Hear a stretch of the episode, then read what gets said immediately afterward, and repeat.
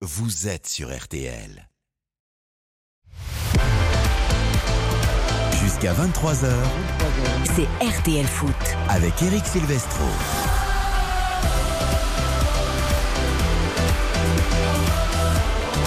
Bonsoir à tous, ravi de vous retrouver pour RTL Foot, prendre la suite de nos camarades dont on refait le match. On va continuer à surveiller évidemment la belle prestation pour l'instant de l'Olympique lyonnais face à Angers avec Raphaël Vantard. La seconde période a repris Raph, Lyon devant 2-0.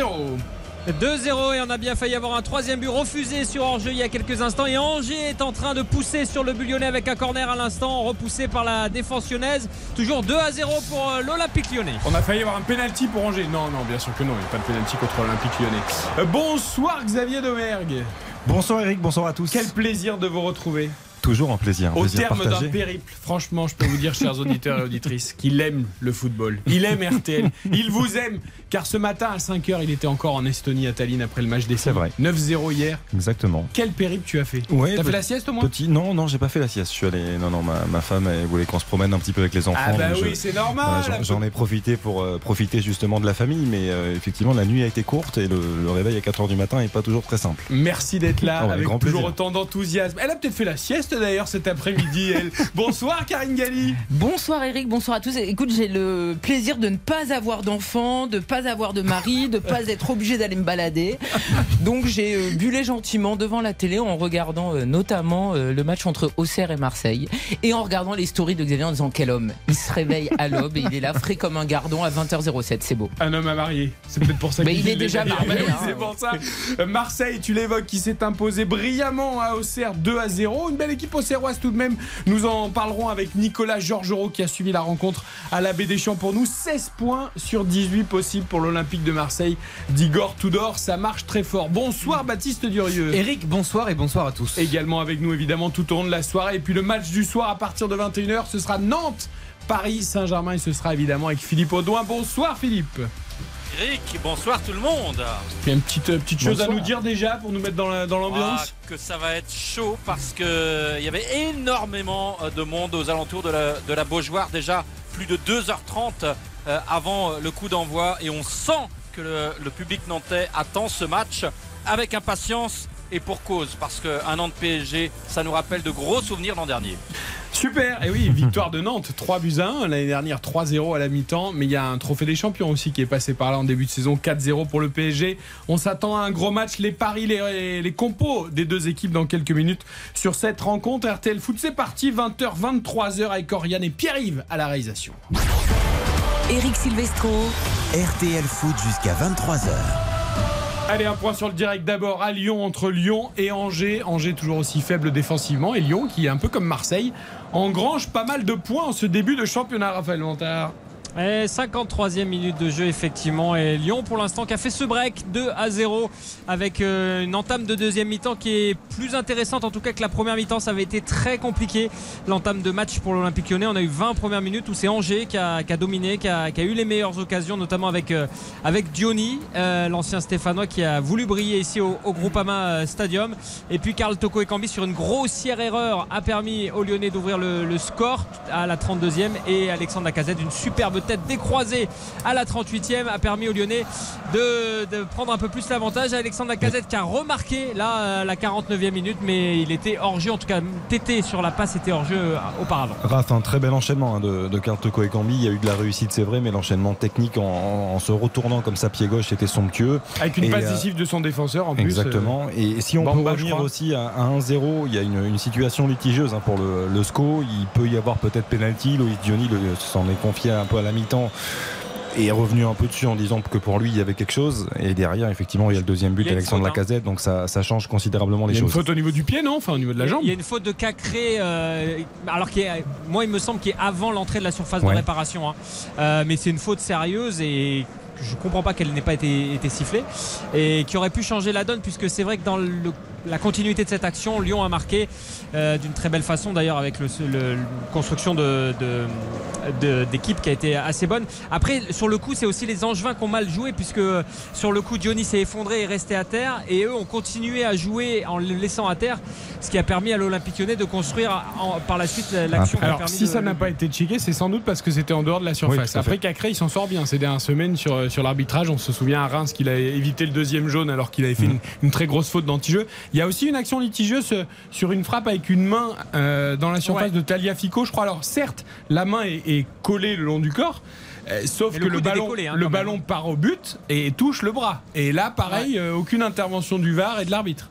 Non on mais s'y attendait à l'intervention du VAR, hein, nous, hein, ici au stade. On a vraiment cru que c'était bon. Surtout que moi, je trouve que le coude est très, très, très loin du corps. hein. on en revient euh, toujours à, pénalty, hein. l'homogénéité des décisions. Bah, il y en a aucune. Il n'y a pas scandale sur le fait qu'il n'y ait pas penalty, mais il n'y a même pas de checking, il n'y a rien quoi. Bah oui, oui. Et puis tu as quand même globalement toujours l'impression que le petit euh, est euh, souvent euh, lésé. Imaginons que ça soit le scénario inverse. Tu as déjà Jean-Michel Aulas qui à la mi-temps monte au créneau. Tu peux avoir des répercussions sur ta seconde période. Là, Angers, ils sont au fond du trou. C'est le petit face à Lyon. Ils jouent au, au Groupama et tout est toujours plus compliqué globalement pour les petits clubs. Ça fait quand même 12 buts encaissés sur les 4 derniers matchs hein, pour le, le SCO. C'est là où, à mon sens, c'est très très compliqué. Quand on voit la défense centrale à 3, c'était très compact mais assez réducteur euh, dès l'entame de match. On a vu la, ligne de 5 derrière, euh, Hera va, va nous le confirmer. Mais quand on voit Abdoulaye Bamba, euh, qui est un joueur de couloir, qui est un latéral de formation, jouer euh, dans l'axe, axe droit, Ah bah on l'a vu sur le premier but d'ailleurs. voilà, que c'était pas son Au- poste. Aux côtés de d'Outonji et Valérie, c'est quand même très très léger défensivement. C'est-à-dire qu'on,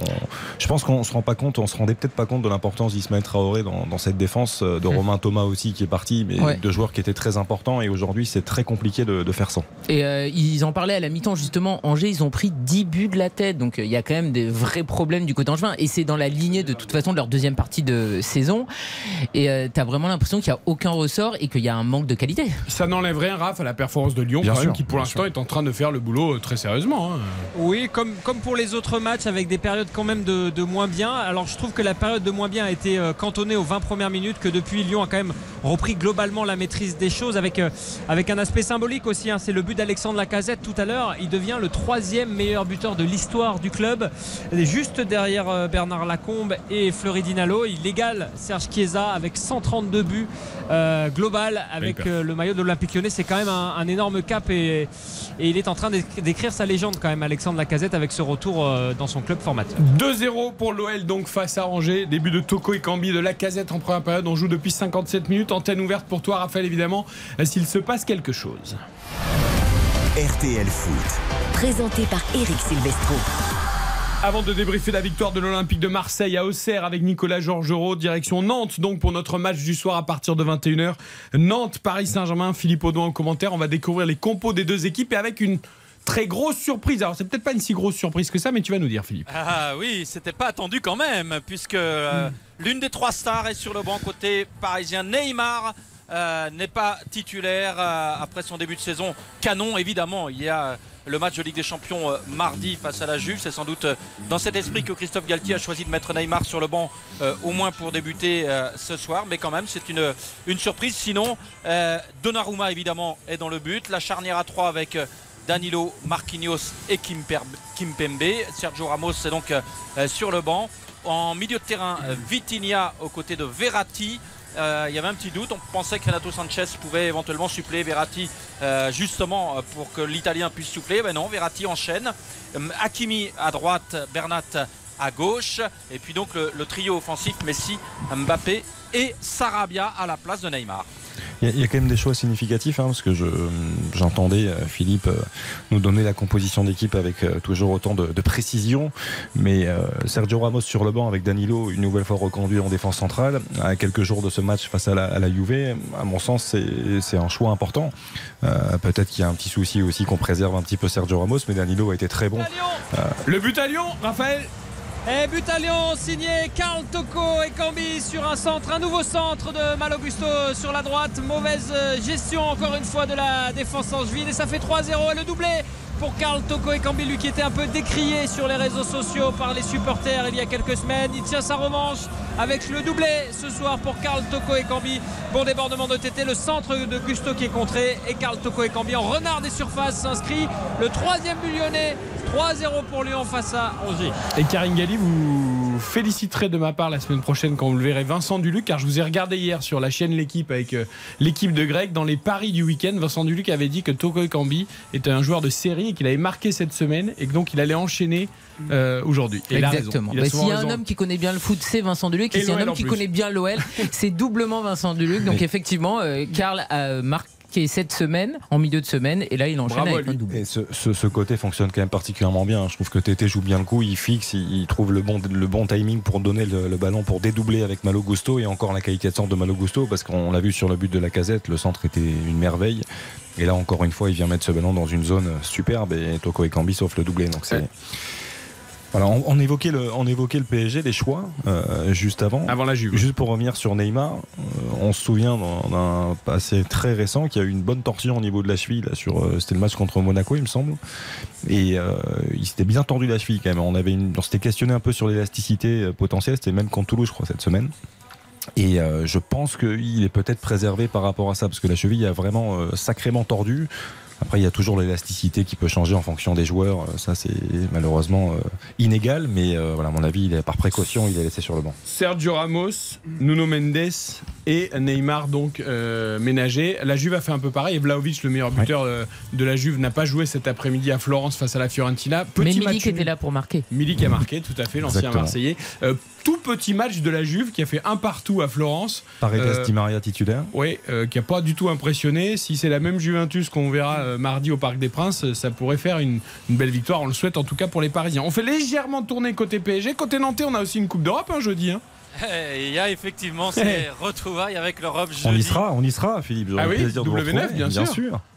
Ce sera donc contre l'Olympiakos Sopiré euh, jeudi soir, mais euh, Antoine Comboiré n'a pas euh, composé son équipe en fonction de ce match parce que ce n'est que jeudi d'une part et d'autre Oui, part il n'a pas beaucoup de solutions de rechange, encore plus avec les absences importantes de Merlin et Simon qui sont deux titulaires indiscutables. Alors du coup, Alors du coup, ça nous donne la fond dans le but. Fabio et Apia sur les côtés de la défense. En charnière, Palois, Castelletto. Un milieu de terrain à 3 bien défensif, on va dire, avec Giroto, Mutusami et euh, Chirivella.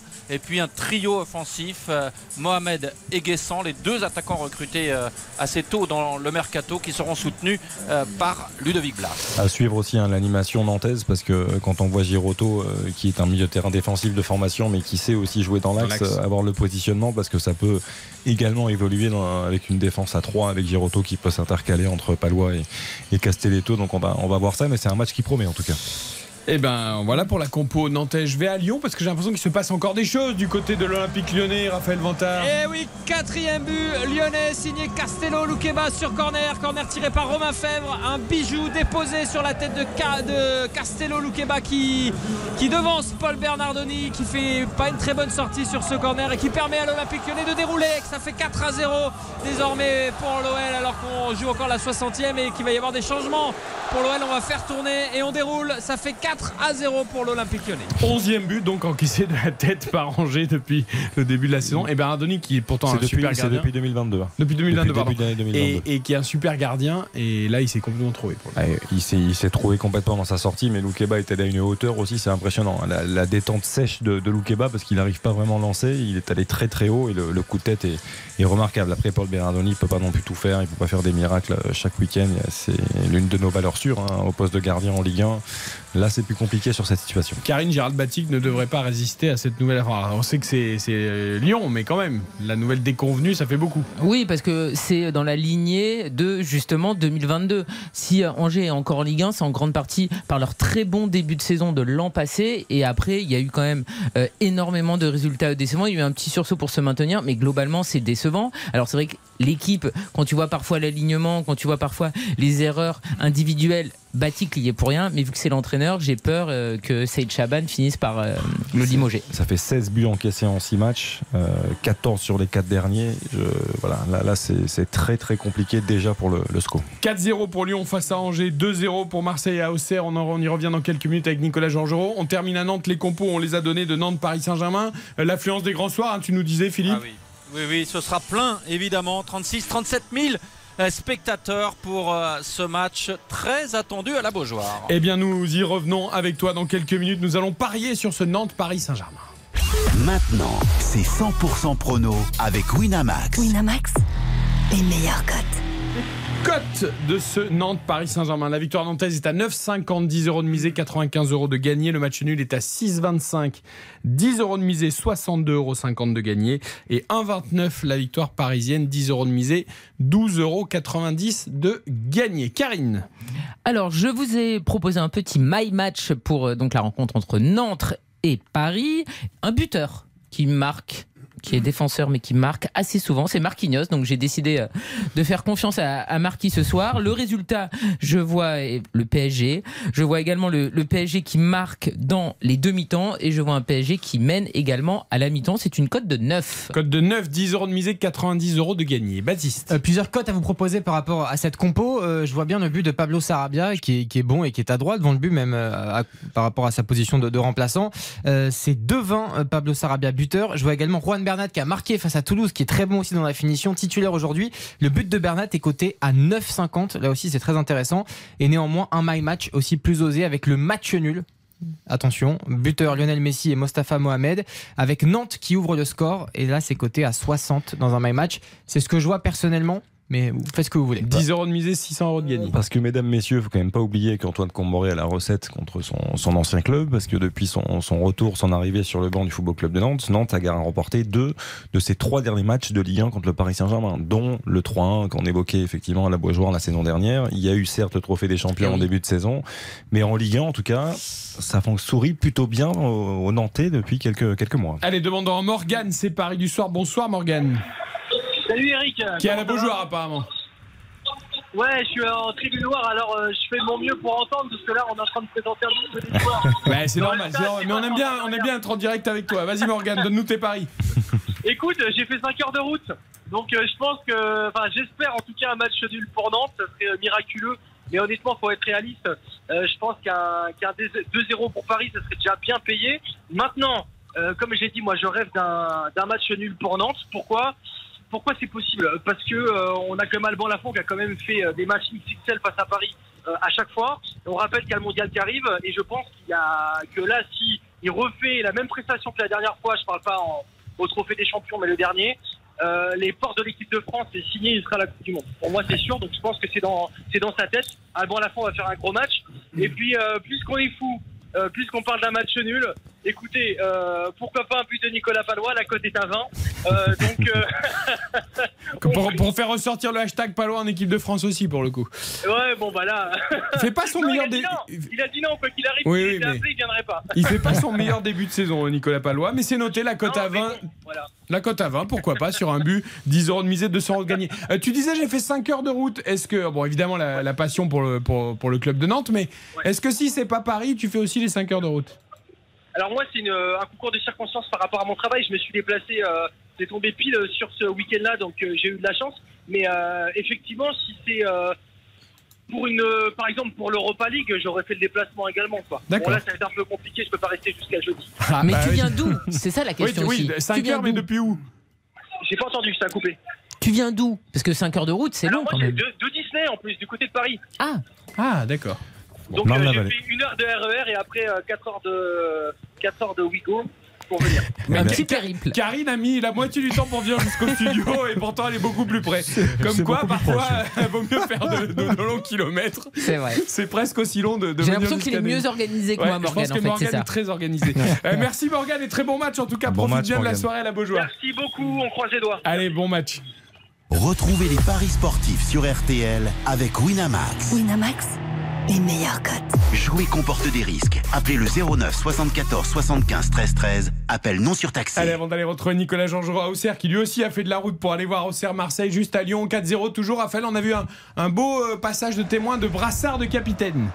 Ah, la belle image entre Alexandre Lacazette et, et Corentin Tolisso. Euh, Corentin Tolisso qui porte le brassard pour la première fois. C'est la première fois qu'on est dans cette, dans cette euh, configuration où le brassard est laissé. Alors que ça va être de courte durée, hein, puisque je pense que Corentin Tolisso lui-même va céder euh, sa place d'ici euh, quelques instants. C'est pour le symbole. Euh, voilà, Ça pour fera le une belle photo dans les journaux demain.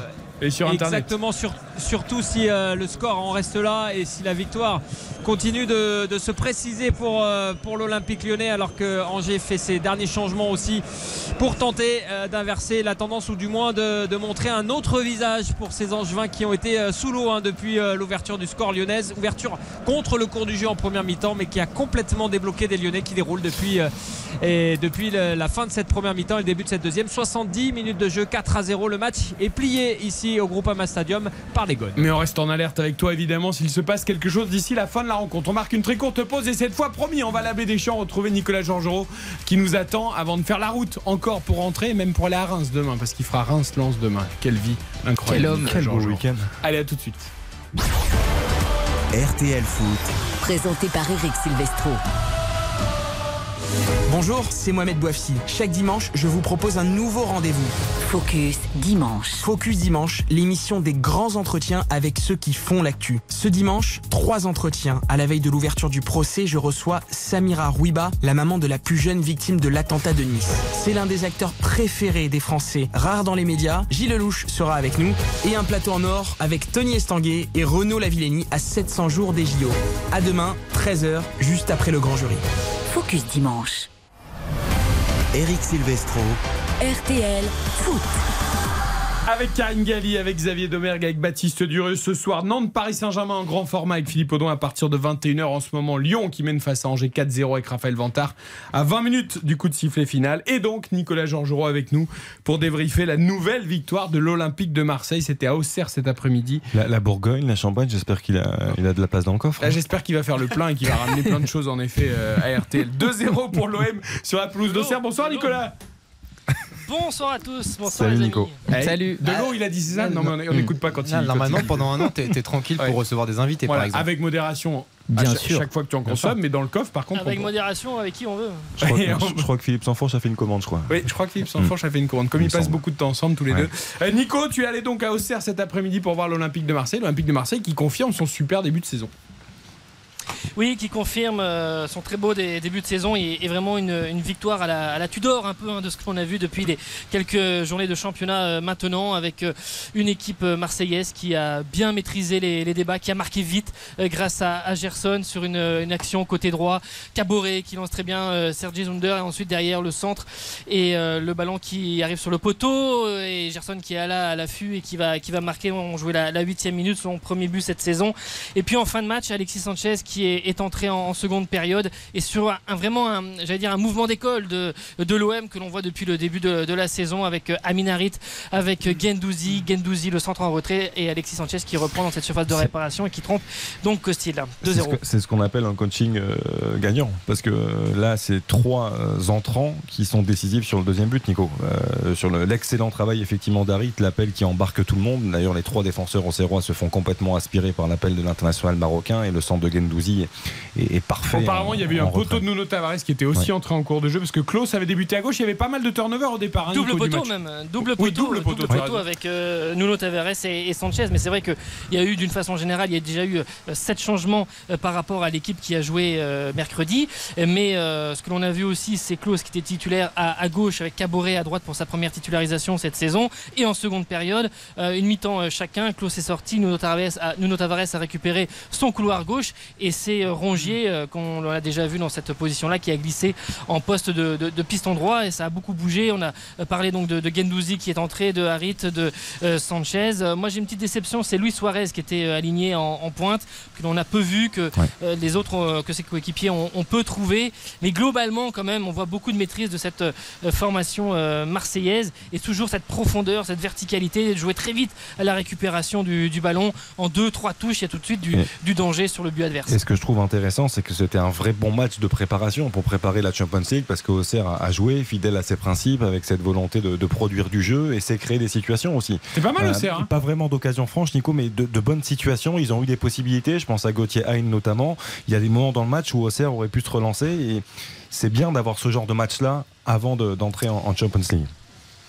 Oui, alors euh, moi pour Auxerre, je suis un peu, je suis un peu déçu parce que alors ils se sont fait un peu manger au milieu. Je trouve que Ouais. euh, voilà Touré a eu beaucoup de, de difficultés et, et n'a pas pesé par rapport au, au milieu marseillais. Hormis Saki qui a eu une- un volume et une activité assez euh, intéressant, mais même euh, Reveloson, tout ça est un peu, euh, un peu timide.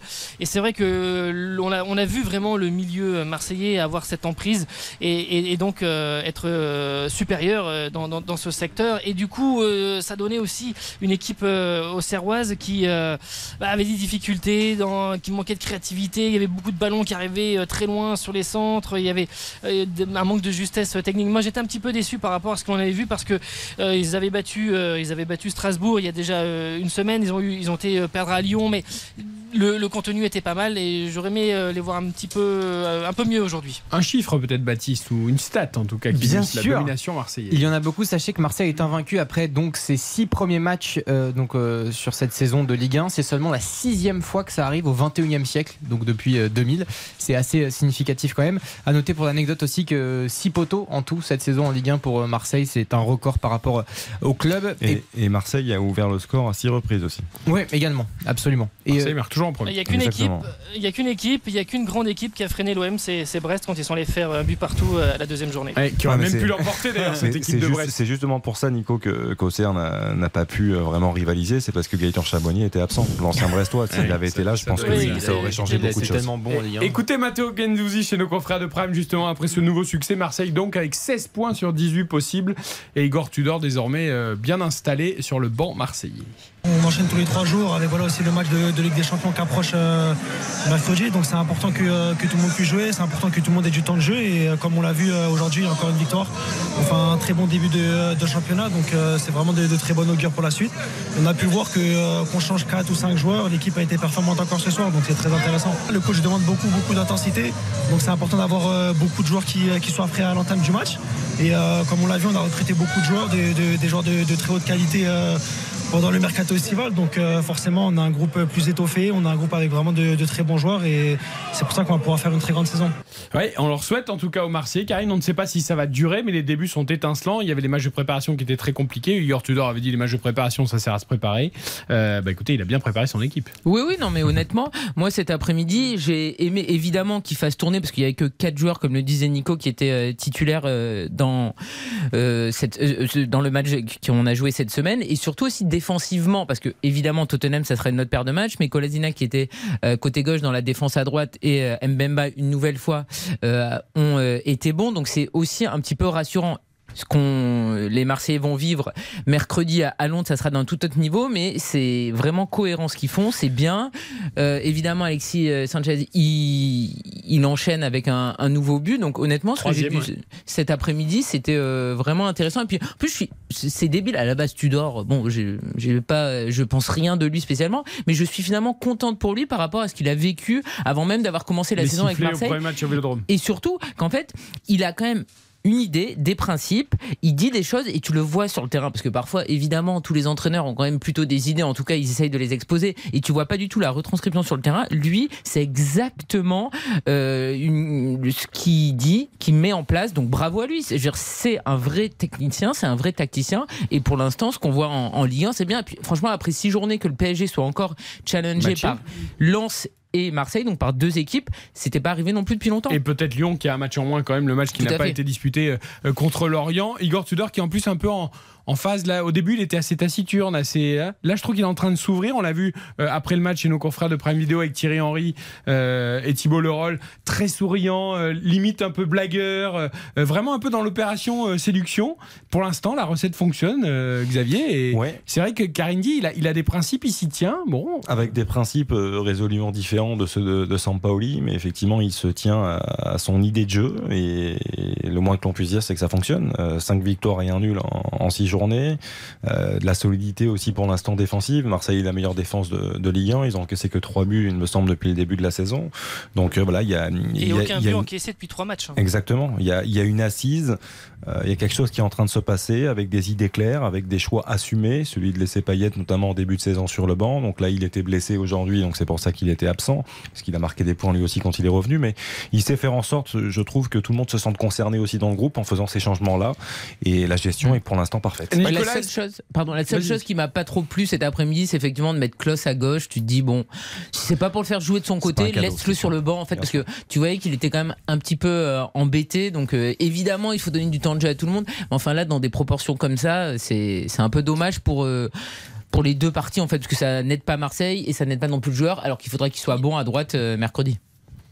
Et il a eu de- de- effectivement deux, trois euh, situations euh, et occasions euh, devant le but et on voyait toute la difficulté effectivement en étant de, sur ce côté gauche où il y avait moins de, de fluidité, de sérénité euh, face, euh, face au but et effectivement de l'autre côté ça aurait pu euh, aussi euh, eh ben, pour l'OM faire un score un peu plus large euh, dès le, dès le début. Il y en a un derrière vraiment qui, qui prend un petit peu plus d'épaisseur euh, et qui a vraiment le patron de la défense, c'est. Kolasinac. hein, Ah, vraiment. Kolasinac, ouais. Il a été très bon cet après-midi, il a été très très bon et puis même aussi dans l'attitude globale euh, avec ses coéquipiers, avec. euh, Ah bah, c'est un mini Tudor, hein, j'ai l'impression, hein, dans le côté un peu. euh, Non mais on l'a vu euh, plusieurs fois euh, vraiment compenser les montées ben, justement de Klaus et il a fait beaucoup d'interventions effectivement et tu avais l'impression que c'était lui le patron qui maîtrisait et qu'il était là Relancé aussi parce que l'OM voulait un peu s'en débarrasser, à l'image aussi d'ailleurs d'un under qui est décisif sur l'ouverture du score, Nicolas, qu'on voulait ouais. aussi envoyer Oui, euh, loin de. Marseille. hein. Ben, ce qu'on a vu de Kolasinac au début c'était pas rassurant. Après, il faut pas oublier quand même que, que Sead Kolasinac, c'est un joueur d'expérience, euh, aussi bien en sélection avec la, la Bosnie-Herzégovine qu'avec Arsenal pendant euh, de, de- de nombreuses saisons, même s'il a peu joué, mais surtout à Schalke, en Bundesliga, c'était une valeur sûre vraiment de, de ce championnat d'Allemagne. Et, et aujourd'hui, je pense que ce rôle, Nico, de- d'axe gauche, lui, lui convient beaucoup mieux avec l'âge avec qui avance Que le finalement piston. que le rôle de piston Mm. ou, de, ou de latéral Oui. gauche qu'il occupait naturellement. Oui, et puis même euh, donc euh, avec euh, Balerdi et avec Mbemba derrière, on voyait vraiment sur l'alignement, sur vraiment il y avait un, langage corporel qu'on voyait un petit peu moins sur les premières journées. On voit qu'il est de plus en plus à l'aise et on voyait qu'il y avait vraiment de la, maîtrise derrière et, et notamment grâce à lui. Nicolas, est-ce qu'il y a eu quelques mots déjà sur ce match qui va venir mercredi, qu'on vivra évidemment en direct dans une grande soirée européenne sur RTL, Tottenham-Marseille en ouverture de la phase de poule de la Ligue des Champions. Euh, Tottenham qui a gagné hein, cet après-midi 2 buts à 1 euh, face à Fulham et qui continue là aussi plutôt son bon début de saison, très pragmatique à la euh, Antonio Conte. Alors pour tout vous dire, on a quelques minutes vu euh, Paolo Lopez et, Valentin Rongier, tous les deux effectivement euh, ce, rendez-vous à, venir avec euh, bah, de l'impatience, de, l'excitation, euh, pas mal d'éléments de langage sur le thème de on verra ce que ça va donner, c'est que le début, voilà, on, temporise aussi un petit peu, mais il y a cette envie de, se confronter tout de suite quand même à, l'équipe qui est présentée comme la, plus forte de, ce groupe et sans doute la, plus forte et de, voir finalement ce que l'OM est capable fort de ce bon début de saison, de voir en Ligue des Champions euh, tout de suite d'être dans le grand bain euh, et, d'être tout de suite à, l'extérieur. Ouais, avec la meilleure équipe sans doute de, cette poule. Euh, sans faire offense à Nicolas et à Brest, est-ce qu'on peut parler de premier, très gros test pour l'Olympique de Marseille cette saison, même si c'est vrai qu'à Brest, ils ont été bougés? Ah bah oui là c'est une montagne quand même. Là, c'est l'Alpe d'Huez, quoi. bah, t'as Tottenham, Tottenham le est forcément euh, favori. Tu commences par un match euh, à l'extérieur, tu as la meilleure équipe en premier adversaire, donc c'est compliqué. Mais après, euh, souvenez-vous Lille l'an dernier, ils avaient débuté euh, par des défaites et Avec une poule qui ressemblait beaucoup à celle de Ouais. Marseille, d'ailleurs. et finalement ils avaient euh, redressé la barre et ils avaient terminé euh, carrément premier, Premier. de leur phase de groupe. Donc pour Marseille, mercredi, si tu fais match nul déjà à Londres, c'est très très bien. La mauvaise nouvelle pour l'OM, c'est que l'Eintracht Francfort va plutôt bien aussi. Ils ont collé 4-0 à Leipzig cet après-midi. Ils se sont réveillés. En Bundesliga et ça va mieux pour l'Eintracht Francfort également, qui fera partie de cette poule euh, avec l'Olympique de Et Marseille. qui sera un match extrêmement bouillant, puisque Bien sûr. évidemment ce sera le premier match à domicile de l'OM au Vélodrome. Et on rappelle évidemment que le, le Vélodrome n'a plus connu la Ligue des Champions en étant, euh, comment dire, plein, puisqu'il y a eu les travaux, il y a eu euh, les huis clos euh, Covid, etc., etc. Et donc euh, le match, euh, le premier match à domicile, ça promet pour l'OM. Et les supporters de l'Eintracht, sont- on les connaît, ils, sont, ils font du bruit. hein. Ils font du bruit, ils se déplacent souvent en nombre. Moi, je me souviens d'un déplacement des supporters à, Bordeaux. Ils étaient 12 000 à avoir fait le déplacement au stade, heureusement, parce qu'il y avait très peu de Bordelais à l'époque au stade. Donc, donc ça avait fait du bien. Mais, mais quand on regarde cette équipe qui a perdu des joueurs importants, hein, je pense à Kostic qui est parti à la Juve, qui était un, vrai joueur de, couloir, un joueur prépondérant dans, ce 11. Euh, Il y a Indika, bien sûr, qui est là et qu'on va suivre avec beaucoup d'attention. Il y a Mario Götze. J'ai toujours eu un petit faible pour Mario Götze depuis des années. Ouais, enfin, Mario Mario Götze, Götze. euh, il Bah oui, encore mais oui, mais ça reste toujours un beau joueur de football. euh, Bah, il Colo- restera dans l'histoire. hein. Ah bah oui. Bien sûr, Colomboigny en Buteur en pointe. je finale dire, il y a- voilà, il y a, il y a Lindström aussi qui est un joueur de grand talent. Il y a- bah, c'est une équipe qui a beaucoup de qualité et qui, je pense, euh, peut poser des Je problèmes suis à très, l'Olympique de Marseille. très, très embêté que tu n'aies pas cité l'ancien monégasque quand même, Almami Touré. Exactement. J'aurais pu, mais il n'a pas joué Faut aujourd'hui. faut pas l'oublier. Euh, Nicolas, euh, bon Marseille est prêt, on l'a bien vu. Euh, Marseille, ça se passe, ça se passe très bien pour Auxerre. On y reviendra. Et il va falloir prendre des points, même si là il y a Oui, eu un zéro avec Lyon et chose, Marseille. Pour, pour Marseille, c'est vraiment un enchaînement important. Évidemment, on a beaucoup parlé de, de Tottenham, mais derrière, c'est euh, Marseille-Lille, le Marseille-Francfort et Marseille-Rennes.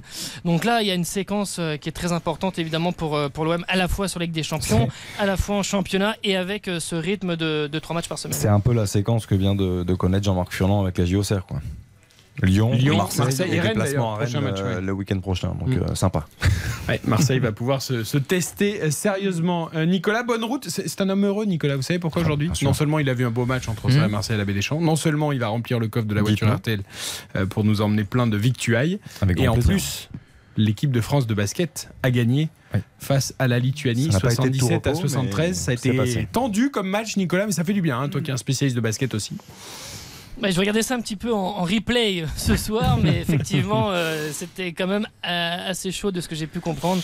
Mais c'est un bon, de, on va dire que c'est une- un bon rebond pour Ouais, le, le- le réveil de- d'Evan Fournier qui a été euh, décisif dans cette Un partie. Trois points exceptionnels dans le dernier carton là sur la. Et puis il y a, les il y a ce dernières 3 minutes. points et ce compte de Tarpé aussi qui fait Ouais. beaucoup de bien au moment où l'équipe de France est repassée devant la Lituanie. Il y a un groupe solide hein, avec la Bosnie-Herzégovine, la Slovénie de Doncic. Il faut se qualifier pour les Bleus après leur défaite initiale contre l'Allemagne. Merci Nicolas, bonne route, sois prudent. Direction Reims Et- demain. oui. Reims demain, à très vite, à demain. Reims lance pour Nicolas Jean prudent, Nico. Demain, qu'on entendra évidemment euh, dans RTL Foot demain soir.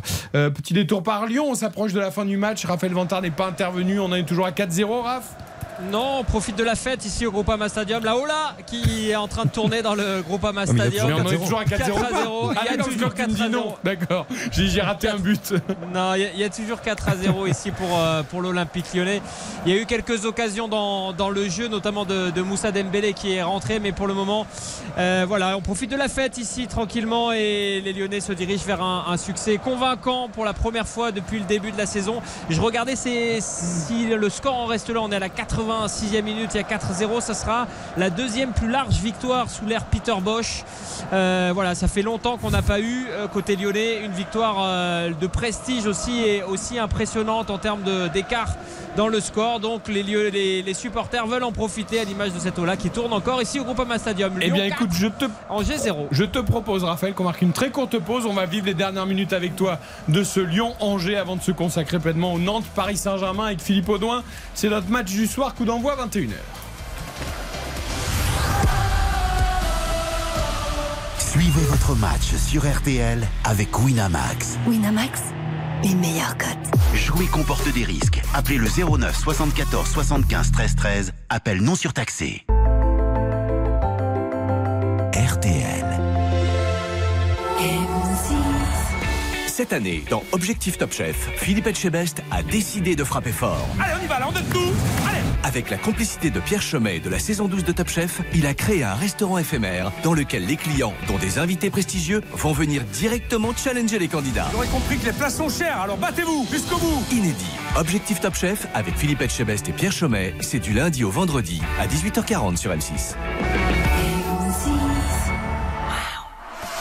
RTL Foot, Avec Eric Silvestro. Très belle soirée à l'écoute d'RTL Foot, 20h, 23h avec Karine Galli, Xavier Domergue, Baptiste Durieux, Philippe Audouin, un commentaire de Nantes PSG dans quelques minutes. Mais auparavant, la fin de Lyon-Angers, 4-0 pour les Lyonnais qui vont grimper euh, sur la troisième marche du podium derrière Marseille et le Paris Saint-Germain avec un doublé de Toko Ekambi, un but de la casette et un but de Loukeba et peut-être encore un cinquième qui sait dans les dernières minutes, euh, Raph. Alors pour l'instant c'est Angers hein, clairement qui essaye de, sauver l'honneur. Et les Lyonnais qui subissent un peu plus même si un contre n'est pas à, exclure à l'image de Moussa Dembélé là qui récupère le ballon qui va se présenter face à Bernardoni Moussa Dembélé il a personne il l'angle est fermé il frappe il marque. Il est magnifique ce but de Moussa Dembélé. Il se les fait tout seul l'attaquant lyonnais. Il se les fait au physique parce qu'il les a tous bouffés sur toute la ligne gauche et il a trouvé un angle parfaitement impossible à trouver. Il était complètement fermé. Je me suis dit comment il va faire pour tirer? Il a tiré, c'est l'instant du buteur et ça fait 5 à 0 pour l'Olympique lyonnais. Ah là c'est vraiment la puissance et c'est une remise de la tête d'un joueur angevin. hein. Et encore Bamba qui se fait manger dans le duel, c'est terrible. Après, c'est magnifique ce que fait Dembélé. Ouais, mais on a l'impression, moi je, moi je trouve que la dernière touche est un peu longue. J'ai l'impression que le, le ballon lui échappe sur la, la dernière touche. Et en fait, Bernardoni tarde un petit peu, il hésite à sortir, il reste finalement dans, ses 5,50 et, et il arrive à glisser ce ballon dans un, dans un- vraiment un tout petit espace. Il finit bien, il finit très très bien, mais euh, pense que Bernardoni peut mieux faire, doit mieux Ouais, faire sur, no- euh, sur ce normalement, coup. tu, tu peux pas euh, encaisser encore ce but. Mais qu'est-ce que ça veut dire la, la célébration de Dembélé, Ah, autour de... de la montre Oui, c'est quoi C'est vous vouliez plus de moi, vous vouliez me faire Non, non, il a transférer toujours- il a deux célébrations, Moussa Dembélé. C'est soit il fait le, le moine bouddhiste avec Maxence Cacré, soit il fait celle-là. Euh, cette célébration, il l'avait déjà l'an dernier. C'est voilà, c'était l'heure de marquer. Ça veut plus, ça veut plus dire ça. C'est pas, il n'y a pas du tout de, de signe par rapport au, au mercato et un éventuel euh, départ qui ne s'est pas fait pour euh, pour Moussa Dembélé. Ah, Il se Euh, clash lui-même, donc il dit que c'est l'heure Voilà. de marquer. C'est ça, c'est ça, c'est ça. C'est euh, voilà, c'est c'est sa célébration habituelle. Je vous dis, c'est soit ça, soit le, le moine bouddhiste avec euh, avec Maxence Cacré. Et la puissance quand même impressionnante Ouais. hein, de, de Ouais, Moussa Dembélé sur, pied. hein. l'action. Moi, je trouve que Ah, le pied geste gauche. final, il est magnifique, quoi. hein. Ouais, après Bernardoni, il a raison, Xavier. Il- sur la touche longue, il doit Il sortir doit pour sortir justement être plus proche du Bien ballon sûr. quand la frappe est déclenchée. Il doit pas rester sur sa ligne. Mais bon, et alors la défense, enfin, d'abord c'est une tête angevine vers l'arrière. Tu te demandes pourquoi il fait une tête vers l'arrière. Et derrière Bamba qui dort. Donc, euh, Parce qu'en plus, sans, sans faire injure à, à Moussa Dembélé, qui est un redoutable buteur, euh, la, la technique, c'est pas son point fort. Je veux dire, la conduite de balle, ça n'a jamais été son point fort en on l'a vu d'ailleurs sur la dernière touche. ouais. Donc non, je veux dire, là, là, Bernardoni, il doit faire mieux, il doit anticiper, il doit lire euh, beaucoup mieux la, la situation. Après, il finit très bien, Moussa Dembélé. C'est vrai que c'est un but important pour lui parce qu'il a de moins en moins de temps de jeu, euh, bien sûr, depuis le retour d'Alexandre Lacazette. Donc, euh, 17ème but encaissé quand même. ouais. Ah oui, non, voilà. Par contre, pour Lyon, c'est bien. Euh, sachez que c'est 14 buts désormais après 5 journées euh, et donc 5 matchs euh, disputés. C'est du jamais vu depuis 2002 pour l'Olympique lyonnais. Et c'est également euh, un neuvième match consécutif à domicile où Lyon marque au moins 2 buts. Donc euh, voilà, la saison est longue. On connaît l'Olympique lyonnais par cœur. Mais néanmoins, c'est satisfaisant dans les chiffres. Raphaël Peter Et Boss, c'est fini. C'est fini à l'instant sur euh, la victoire de l'Olympique lyonnais 5 à 0. C'est la victoire la plus nette de l'ère Peter Bosch. 5 buts, donc euh, un doublé de Karl Toko et Cambi, euh, un but du capitaine Alexandre Lacazette, un autre but de Castello Luqueba et le but qu'on vient de vivre en direct de Moussa Dembélé. C'est une partition assez fournie, assez belle euh, donnée par l'Olympique lyonnais euh, ce soir et qui permet notamment pour un symbole du club Alexandre Lacazette d'entrer un peu plus dans l'histoire puisqu'il devient ce soir le troisième meilleur buteur de l'histoire de l'Olympique lyonnais. Karine Peter Boss a dit il y a quelques jours. Euh, ce n'est pas l'Olympique lyonnais que vous allez voir durant la saison. Pour l'instant, on ne joue pas euh, comme on va jouer. Mais si ça continue comme ça, faut pas changer en fait. Oui, mais après, je trouve que c'est bien aussi euh, qu'il se contente pas des résultats et qu'ils disent parfois qu'il est un petit peu déçu euh, du contenu parce que globalement, on est déçu du contenu. Alors là, cet après-midi, c'est la fête, il y a 5-0. Il faut quand même rappeler que c'est Angers aussi en face. Et depuis le début de la saison, on a vu des moments où Lyon était bon, mais ça, ça a toujours été le cas, mais il manquait de constance sur tout un match. Et ça, Peter Bosch, quand il analyse les matchs, je trouve qu'il est plutôt très lucide. Et lui, il attend plus à chaque fois. Je trouve ça bien. Cet après-midi, c'est une prestation réussie. Mais globalement, depuis le début de la saison, les résultats étaient là, le fond de jeu était pas toujours là, et lui-même le reconnaît. Donc c'est c'est- classe de sa part. Et on rappelle que Lyon euh, joue cette semaine en face à Lorient, match en retard, et qu'il pourrait provisoirement prendre la tête Il de joue pas en Ligue des Champions, diraient les moqueurs. Mais il joue le même jour. écoutez Eric, Ligue des il, Champions. il ne joue pas en Ligue des Champions, mais face à Lorient et face au Merlu, c'est pareil, euh, enfin, Oui. au moustoir. hein. Comme l'équipe de France féminine d'ailleurs. joue, Exactement. euh, Le, le même, Le même jour, jour que, que, Juve PSG. euh, PSG que Juve. Paris Saint-Germain Juve, ouais. On donnera le résultat, vous inquiétez pas. Non, mais c'est plutôt bien. Je, je trouve ça très, très intelligent en termes de programmation. Et ça fait bien. des années que ça dure. L'équipe de France féminine joue à chaque fois Non, c'est sûr, c'est- en même temps que la Ligue des Champions. C'est très, c'est- c'est- c'est extraordinaire. très bien senti, je trouve, euh, pour le Mm. développement du football féminin, comme tout le monde a envie de le, le voir évoluer. Je trouve ça très, très, très bien senti. Il y a une image géniale parce qu'il y a le but de Dembélé qui est repassé sur les écrans géants. Je crois que Raph peut nous raconter, mais on voit Dembélé qui est en train de remater, se remater du coup son but. C'était c'était une belle image. ça. Et je crois qu'il a, il a appré- il, il s'est apprécié lui-même et il a bien raison. Il s'applaudit même lui-même là. C'est ça. Bah, il regarde parce que c'est Ah, vrai Moussa, que t'as la été course, bon, là. quand même, euh, la course est quand même impressionnante. Il se l'est vraiment fait tout seul. hein, ce but euh, de fond en comble. Autant les autres sont des œuvres collectives, autant celui-là, euh, là, il récupère le ballon, il se fait la course, il met le dernier coup de rein et il trouve l'angle improbable euh, sur le côté gauche. Euh, voilà, il y avait, il n'y a pas grand-chose à à dire et il a raison de- d'en profiter Moussa Dembélé d'autant qu'on le disait hein, il a un début de saison qui est pas forcément très simple il, il est dans un rôle de doublure il a quand même déjà marqué deux buts après cinq journées ce qui est quand même plutôt pas mal et ce que d'autres attaquants de Ligue 1 aimeraient bien avoir. Et il va, devoir se contenter un peu de, miettes parfois, sauf blessure. Moussa Dembélé, il le sait, c'est sa dernière année de contrat. Il va en profiter pour essayer de, marquer ses buts. Il y a une autre image qui est assez euh, saisissante, c'est alors que les Lyonnais sont en train de faire le tour du Groupama Stadium. Il y a déjà les remplaçants euh, angevins qui, qui décrassent à côté. Donc l'image est assez lunaire. Euh, Raphaël, juste une question d'un auditeur euh, et on, va évidemment la poser euh, à toi. Il n'y a aucune possibilité, alors évidemment je pense que tu n'auras pas la réponse, on n'est pas dans la tête du coach, mais pour voir Lacazette et Dembélé jouer ensemble, ensemble dans une double pointe par exemple. On sait que Peter Boss c'est le 4-3-3, que Lacazette est vraiment seul en pointe avec Toko Ekambi et Tété en, attaque, mais l'auditeur aimerait bien voir Lacazette et Dembélé, disons. C'est impossible en fait. Alors euh, techniquement c'est possible hein, puisqu'en plus la casette il aime bien décrocher et jouer un petit peu dans, un rôle euh, parfois de, de 9,5 il le jouait parfois à Arsenal. Après Peter Bosch tu le disais hein, Baptiste il a vraiment ce côté euh, 4-3-3 dans l'âme euh, l'an dernier on l'a vu hein, quand il a même essayé à un moment donné de passer à trois défenseurs derrière ça ça a pas voilà c'était pour avoir un peu plus de stabilité défensive parce qu'il sentait son équipe pas bonne. Mais voilà lui dans le dans l'esprit il est vraiment euh, plus figé sur son 4-3-3 il bascule en, en- en 4-4-2 quand vraiment c'est compliqué comme à Reims ce qui avait permis notamment l'égalisation de Moussa Dembélé. Mais de là à mettre en place un 4-4-2 à, à deux pointes ou en, en mettant un, un, un Alexandre Lacazette en 9,5 il y, a, il y a une marche que pour l'instant Bien Peter sûr, Bosch ouais. n'est pas prêt de, de franchir Ce serait beau pourtant les deux. hein. Franchement, euh, les deux associés, moi ça me fait rêver. Mais ça, c'est comme quand il y avait les 4 fantastiques. Enfin, certains bons diraient hein, quand je dis 4 fantastiques avec Di Maria, euh, Neymar, Messi, Mbappé. Mais voilà, il faut un équilibre dans une équipe, euh, Xavier. Ce qui est le plus dur à trouver, effectivement, c'est le, le- le juste milieu, l'équilibre, surtout dans, dans un schéma tactique. Et aujourd'hui, je pense que, que Peter Bosch l'a trouvé dans, dans ce schéma-là. Évidemment qu'il a dû penser à, à l'idée d'associer Dembélé et Lacazette, mais je, d'autant qu'il pourrait être complémentaire en plus, parce que Dembélé, ça, euh, de haut but sur son jeu en déviation, point de fixation, il pourrait libérer aussi de l'espace pour, euh, pour l'ancien attaquant des Gunners. Mais voilà, après, euh, lui, il aime bien l'équilibre. Peter Bosch, il veut pas, il assume pas le déséquilibre comme, euh, comme Jorge Sampaoli le faisait, le faisait si bien. Donc euh, après, c'est chacun à ses, à ses choix et ses goûts. Lyon qui a battu donc Angers 4-0. Sourire, hein, les Lyonnais, non Ah oui, c'est- c'est On en a 5 Cinq. même, hein, Cinq. Eric. Cinq, Oui, pourquoi ah bah oui, tout à fait, mais, 5, mais- mais ils peuvent sourire, hein, ce serait pas mal, non 5-0. C'est vrai qu'ils Ah, c'est applaudissent les incroyable. supporters de manière assez. Mais vous euh, savez 5-0 pourquoi Parce qu'ils sont, ils sont en mission, ils jouent le titre. Ah, Ah ouais, oui. ok. Enfin là, c'était vraiment le clapping de l'angoisse. Ouais, c'est vrai. mais c'est vrai qu'ils avait- avaient pas l'air très heureux. C'était Bah, D'ailleurs, incroyable. Moussa Dembélé est en train de les rappeler. hein. Il, a- il rappelle euh, certains, certains joueurs pour dire Ah, bah, pour y refaire va, le clapping va- en souriant Ah, de- On de- y retourne. il va y avoir une deuxième. Attendez, attendez. Je n'ose fait, pas mais- dire que Lyon passera un test la semaine prochaine, mais ce sera Monaco-Lyon dimanche prochain. en- Bien en sûr que c'est un 1. test. Il y a Mais quel Monaco Voilà, parce que non, Voilà. c'est pour ça, je me dis, si c'est celui du PSG, ce sera un test, Mais dans, si c'est mais lui de dans- mercredi. dans tous les cas, dans tous les cas, ça reste AS Monaco, c'est un test, Ce Eric. sera pas un grand test. C'est un test. 5-0 pour l'Olympique lyonnais sur le podium donc de cette Ligue 1 euh, face à Angers. Euh, tout le monde est heureux ce soir du côté de Lyon. Euh, Raph, on entendra les réactions à la mi-temps de Nantes PSG. Ça marche. À tout à Allez, l'heure, les bonne amis. soirée et À bonne. Tout à oui, vont- J'espère qu'ils seront contents de parler au micro RTL de Raphaël Vantard quand même. Ah plus bah, que on de espère, ben, supporters. bien sûr. Et juste un petit mot sur Moussa Dembélé qui égalise Nabil Fekir. Qui égale. le... Qui égale.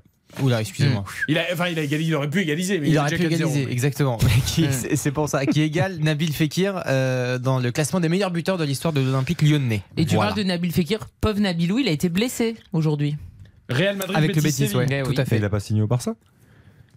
Que j'ai vu dans les dernières, dernières heures du mercato qu'il euh, devait signer au FC Avec Barcelone. Oussama Aouar Ah non, Fekir, non plus. J'ai pas eu cette info. J'ai l'impression que cet après-midi, cet après-midi, il Non, était sur la pelouse ça, et, ça, et pour le coup, c'est effectivement une triste nouvelle de voir la Mm. blessure de Nabil Fekir qui, qui faisait un très bon début de saison. avec Et il aurait dû en plus avoir un penalty en faveur du Bétis. Victoire 2-1 du Real face au Betis Séville. Homme du match élu. Aurélien Chouameni qui est en train de s'installer dans ce milieu de Il a, terrain. mis, il a mis du temps hein, à s'y faire. Ouais, un match, il aura fallu. Il aura fallu un match.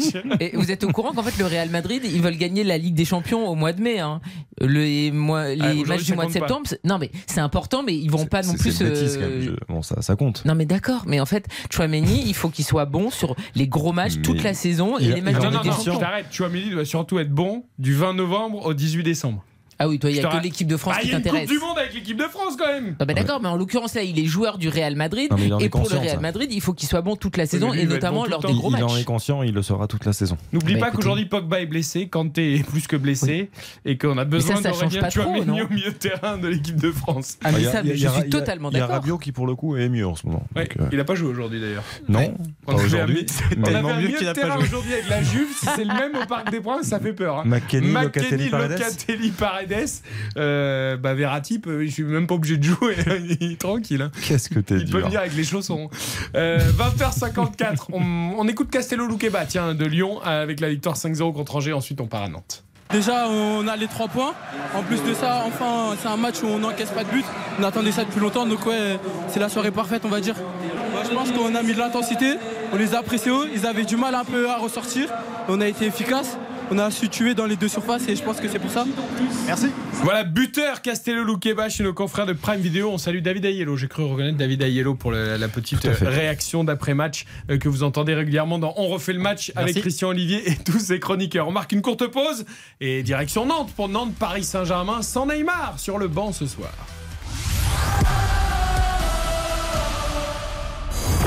Anthony Martin sur RTL. Laissez-vous tenter. Rendez-vous ce dimanche avec toute l'équipe à mes côtés pour la première de Laissez-vous tenter long format. Pendant 45 minutes, on passera en revue toute l'actu culture, cinéma, livres, musique, BD et même podcast. Toutes nos infos, celles des réseaux sociaux, des idées de sortie. Laissez-vous tenter, c'est désormais le dimanche à partir de 9h15. Alors, à demain Laissez-vous tenter.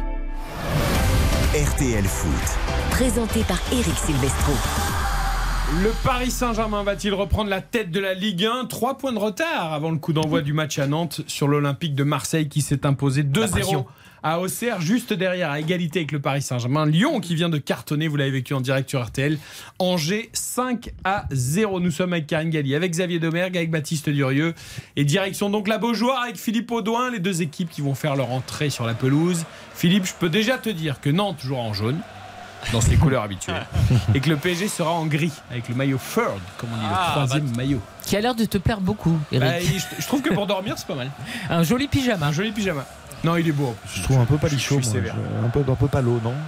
Le, le maillot Ouais, ouais. Je, Ouais, il manque un truc il manque je le trouve truc. un peu triste. En fait. Je trouve que ça fait pas un teint très. euh, on dirait les joueurs de l'OL après une victoire 5-0 quoi. Ça fait un Ça teint fait gris, bizarre. Ouais. oui enfin c'est pas les reines du shopping euh, sur M6 avec Rizia Cordula ils sont là pour jouer au foot hein. Et alors, tu peux faire des jolis maillots, non? Tu as fait d'ailleurs les reines du shopping Tout à fait, j'ai fini dernière. Et pourtant, j'aurais dû largement gagner, ah oui largement non mais tout est truqué il voulait pas, il voulait pas que tu gagnes Tout ça parce que j'avais refusé de prendre un accessoire et donc j'avais été pénalisé. eh oui Parce qu'en fait, il y a évidemment euh, des contraintes. Et j'avais pas euh, répondu à toutes les attentes et j'avais pas d'accessoires. hein. Voilà. Mm. Bah voilà. PSG Nantes les deux équipes qui rentrent sur la pelouse Philippe Et oui, belle ambiance à la Beaujoire avec euh, les 22 acteurs euh, qui sont maintenant euh, face à la tribune euh, officielle pour le protocole habituel, magnifique tifo, comme d'habitude des supporters nantais avec ce petit message Still crazy after all these years. oh qu'est-ce que vous parlez bien anglais Philippe Je me suis bien entraîné. vous pouvez la refaire Non, je vais rester là-dessus. Alors du coup pour nos auditeurs c'est euh, euh, toujours fou après toutes ces années quoi. Hmm. Mais, mais pourquoi en anglais? Pourquoi? C'est international Karine Ah. Alors par contre Philippe, j'ai Aline qui m'envoie un SMS et qui me dit pourquoi je vois pas Neymar parce que Neymar est sur le banc. C'est la surprise du soir concoctée par Christophe Galtier euh, qui avait expliqué que euh, après le match à Toulouse où il avait déjà sorti Neymar euh, et euh, Messi si je ne me trompe pas, qui avait expliqué que euh, pour lui c'était important que ces joueurs majeurs devant n'effectuent pas tous les matchs. C'est un petit peu, je dirais, une nouvelle façon de faire parce qu'on n'osait pas trop les sortir ces jours-là avant. Et là, il va même plus loin en ne titularisant pas Neymar, évidemment en prévision du match de mardi face à la Juve en Ligue des Champions. Je persiste à croire qu'il y a quand même un petit truc, euh, un petit souci au niveau de la cheville ou un petit, un petit souci musculaire. Parce que.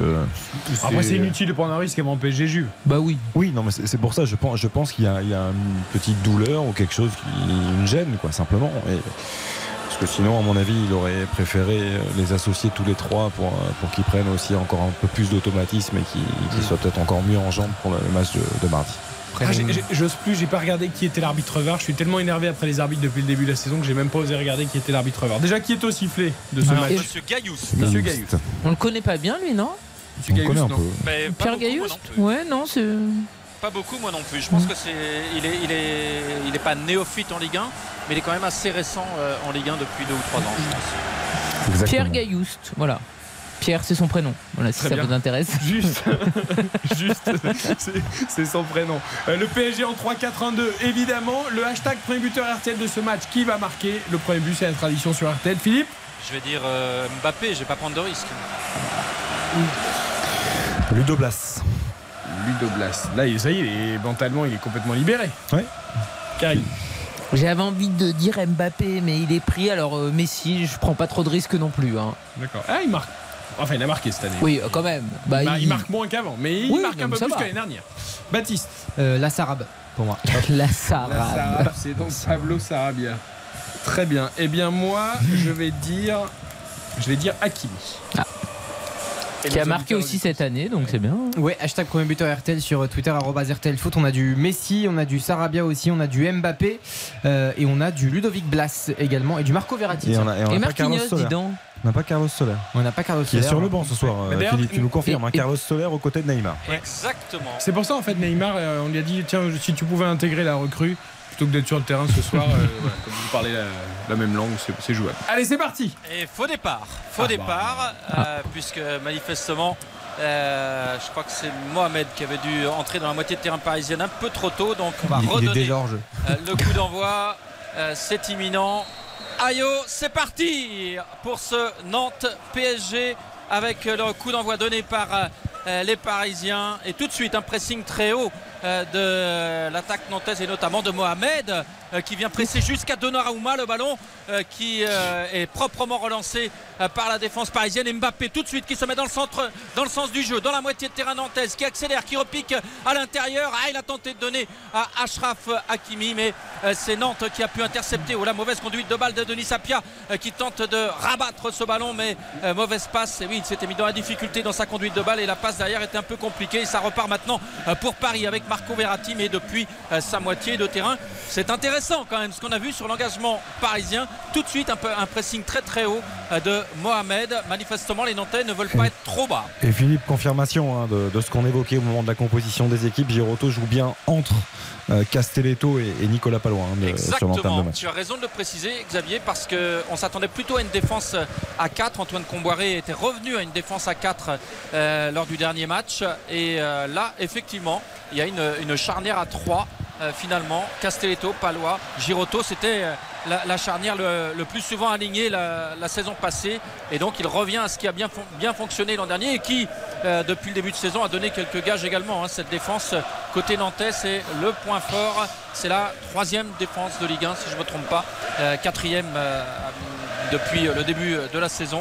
Et euh, les Nantais en revanche sont un petit peu plus en souffrance en attaque, mais ce sont eux là qui ont euh, le ballon avec Chirivella dans la moitié de terrain euh, parisienne et c'est Guessant qui est lancé en profondeur euh, par Denis Sapia. Mais c'est trop long, ça file en sortie de but pour Donnarumma. Après le schéma tactique, le pressing euh, choisi, et ça ressemble vraiment à ce qu'a tenté de faire Monaco au parc et Bien qui sûr. est la seule équipe pour l'instant qui a posé problème au Paris Saint-Germain. Donc euh, peut-être que Nantes, euh, j'imagine qu'Antoine Cambouré a vu le match et il dit on va essayer nous aussi de, de- de presser un petit peu Karine ce Paris Saint-Germain. Oui, oui, bah de toute façon, par rapport à ce qu'ils avaient fait l'an dernier avec le 3 et par rapport à ce qu'ils ont vu face à Monaco, c'est euh, la clé pour essayer de, de gêner euh, les Parisiens. Mais c'est vrai que c'est là, on le voit là, euh, tout de suite, euh, finalement, euh, t'as Marquinhos qui est pressé, donc il va rechercher Danilo derrière, et c'est bien que les Nantais restent très très haut et essayent de gêner la relance parisienne. Et Mona- Monaco et même Toulouse d'ailleurs qui avait bien embêté le Paris Saint-Germain notamment en première période même s'il y avait eu 3-0 euh, cette semaine mais C'est vrai. Toulouse avait bien pressé les Parisiens et ils avaient été très embêtés notamment Donnarumma qui est toujours pas très à l'aise avec ses pieds.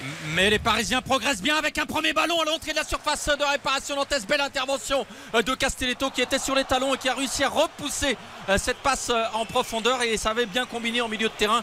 La préparation était bonne pour les Parisiens sur cette action. Les Nantais qui jouent mal le coup franc qui suit et qui envoie ce ballon en touche dans la moitié de terrain parisienne. J'adore quand Messi joue euh, à cet endroit-là du terrain. Un peu plus bas, qui se projette vers l'avant, qui lève la tête, qui donne. Bon là, la passe était bien interceptée, mais. Ah, c'est ça le plan de jeu. C'est très vite donner le ballon à Messi qui ensuite distribue euh, soit à Neymar, soit à Mbappé, en l'occurrence Sarabia. Et, et Palois est quasiment en, en individuel hein, sur Lionel Messi. hein. Il, Oui. il le suit, Philippe, tu vas nous confirmer, mais il le suit euh, un petit peu partout. Il, à part s'il décroche euh, trop loin, mais il le lâche à ce moment-là, mais il le suit vraiment. J'ai peur, peur que Palois sur certaines actions soit en difficulté quand même euh, parce que ben, on connaît Messi forcément et puis euh, Palois il- sur les premiers appuis il peut être un petit peu en difficulté. Attention à ce ballon qui traîne dans la surface de réparation parisienne. Marquinhos qui euh, relance euh, de façon un peu alé- aléatoire en milieu de terrain. Et le ballon qui est récupéré par Nantes finalement.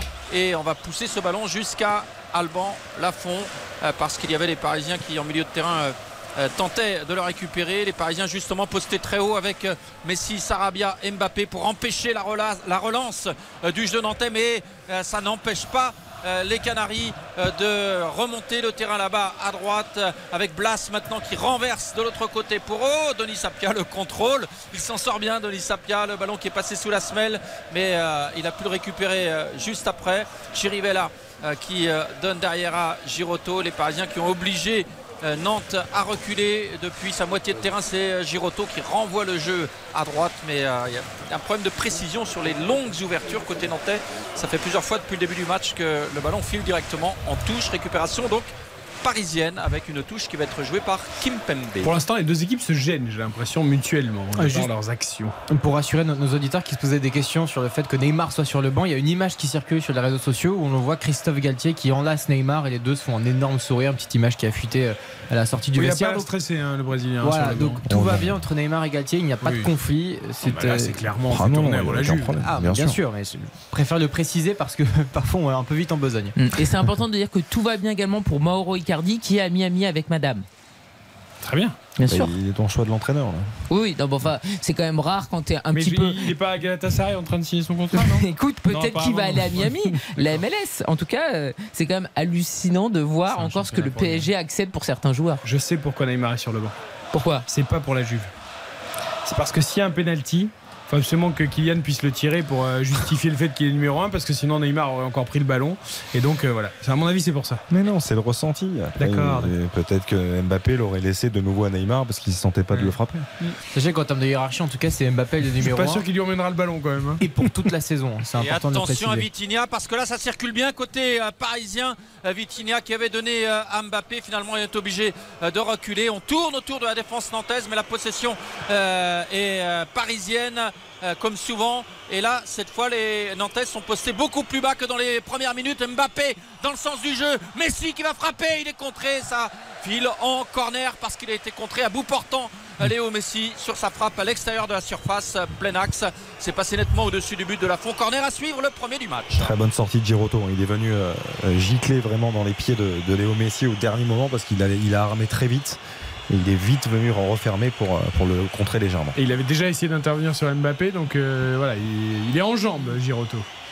Et le corner qui va être frappé de la gauche vers la droite avec Monsieur Gaillouste qui se dirige vers euh, Messi qui s'apprête à frapper le corner. Et je, je vois des projectiles qui tombent pas très loin de Léo Messi. C'est absolument désolant de voir ces scènes euh, qui se répètent malheureusement. Quand je vois qu'on est maintenant obligé de dresser des filets. euh, Il est, gêné, des il est tout gêné, Messi, parce que avant- l'arbitre, lui dit écartez-vous du poteau de corner, je vais euh, prendre les, les projectiles et Un les. C'est insupportable Au de délégué. voir ces comportements. Il y en a vraiment marre. Et une fois de plus, on a beau mettre des filets avec des stadiers qui tiennent, euh, qui tiennent des filets de plusieurs mètres de haut pour protéger les tireurs. C'est nouveau depuis le début de la saison. Ben, ça ne suffit pas. Là, il y avait euh, un projectile Un qui briquet. était Ouais. arrivé. Deux briquets. Un Oh, il y jaune et avait un plus- vert. alors, Ils il y sont avait aux plus qu'un briquet. Il y avait plus qu'un briquet. parce Là, il y en a deux. Il y en a deux qui sont donnés aux Mais délégués ce de la Ligue. sont de gros briquets. Non, mais c'est dramatique.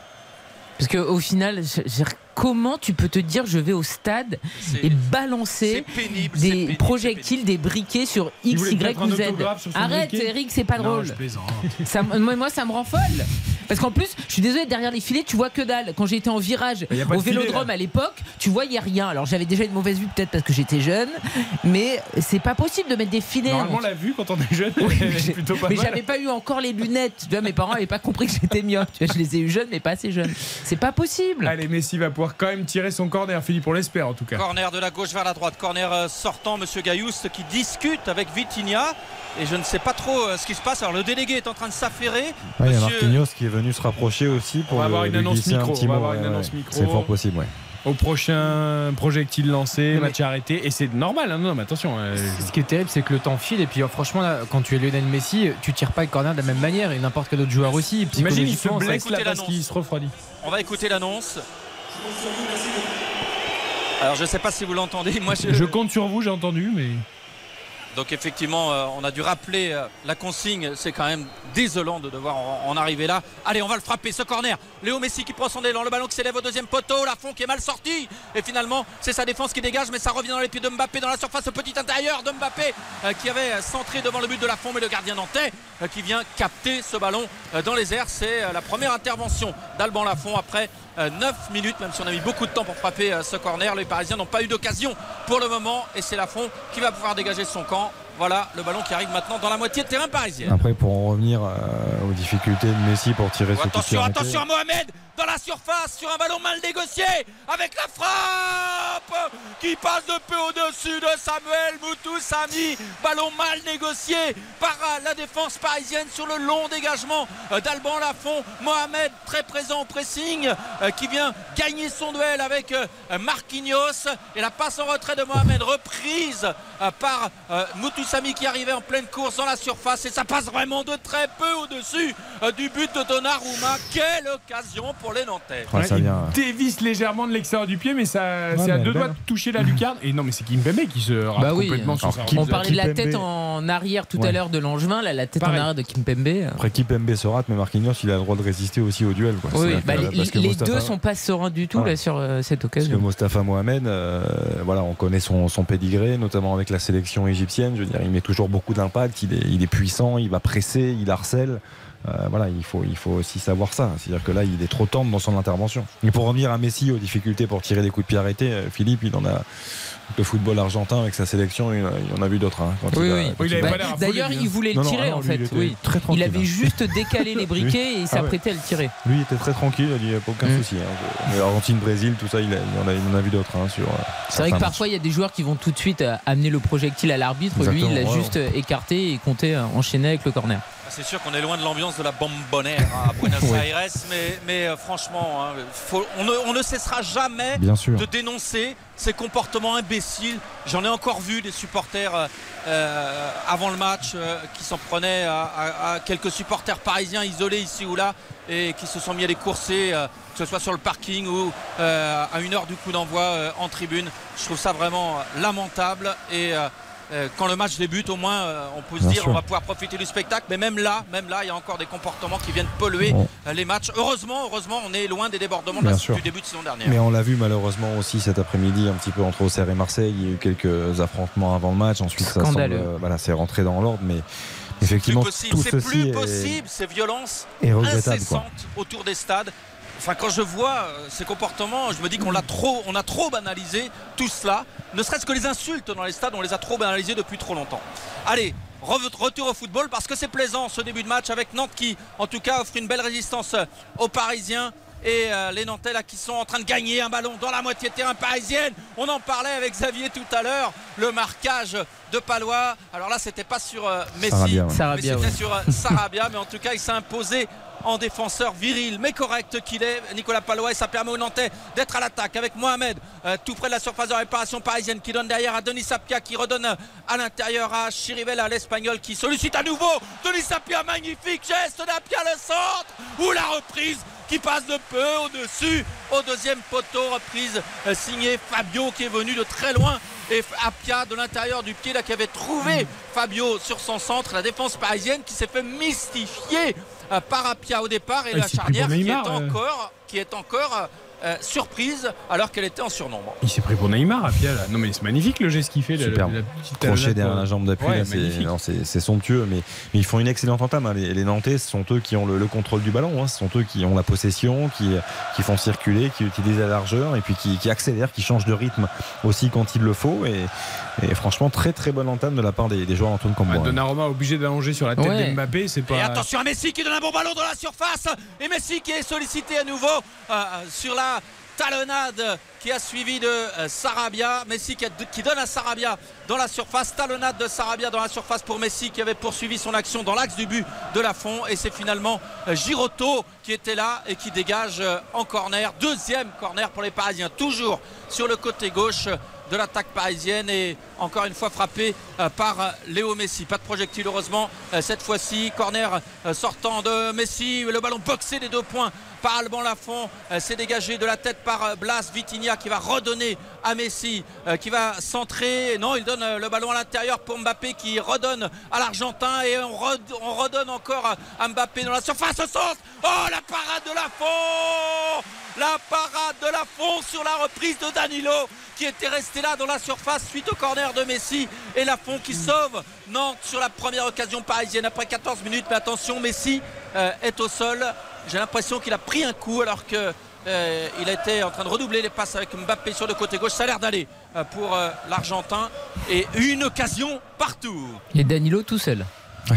Tout seul, Ah, il, il, a, la met- il a trop, Ouais. il a trop voulu assurer le cadre du plat du pied. Il assure effectivement, il ouvre Parce que le centre pied d'Mbappé, et- il est parfait. hein. Ouais. Non. Il lève bien la tête, il le donne pile comme il faut. Mais s'il y a un petit bloc de d'Apia et il est un petit peu touché au visage, il, il s'est relevé, mais un super échange hein, avec Kylian Mbappé, il se, il se trouve très bien les deux et ensuite le, le centre Et était troisième super. corner pour Paris avec euh, le but non La reprise de Marquinhos qui frôle le poteau droit de Lafont euh, sur une première reprise de la tête de Danilo qui a été gêné mais le ballon revient au premier poteau et là dans les 5 mètres 50 la volée comme elle vient du capitaine parisien euh, qui passe de très près à côté du belle. but nantais. Deux occasions coup sur coup pour le PSG.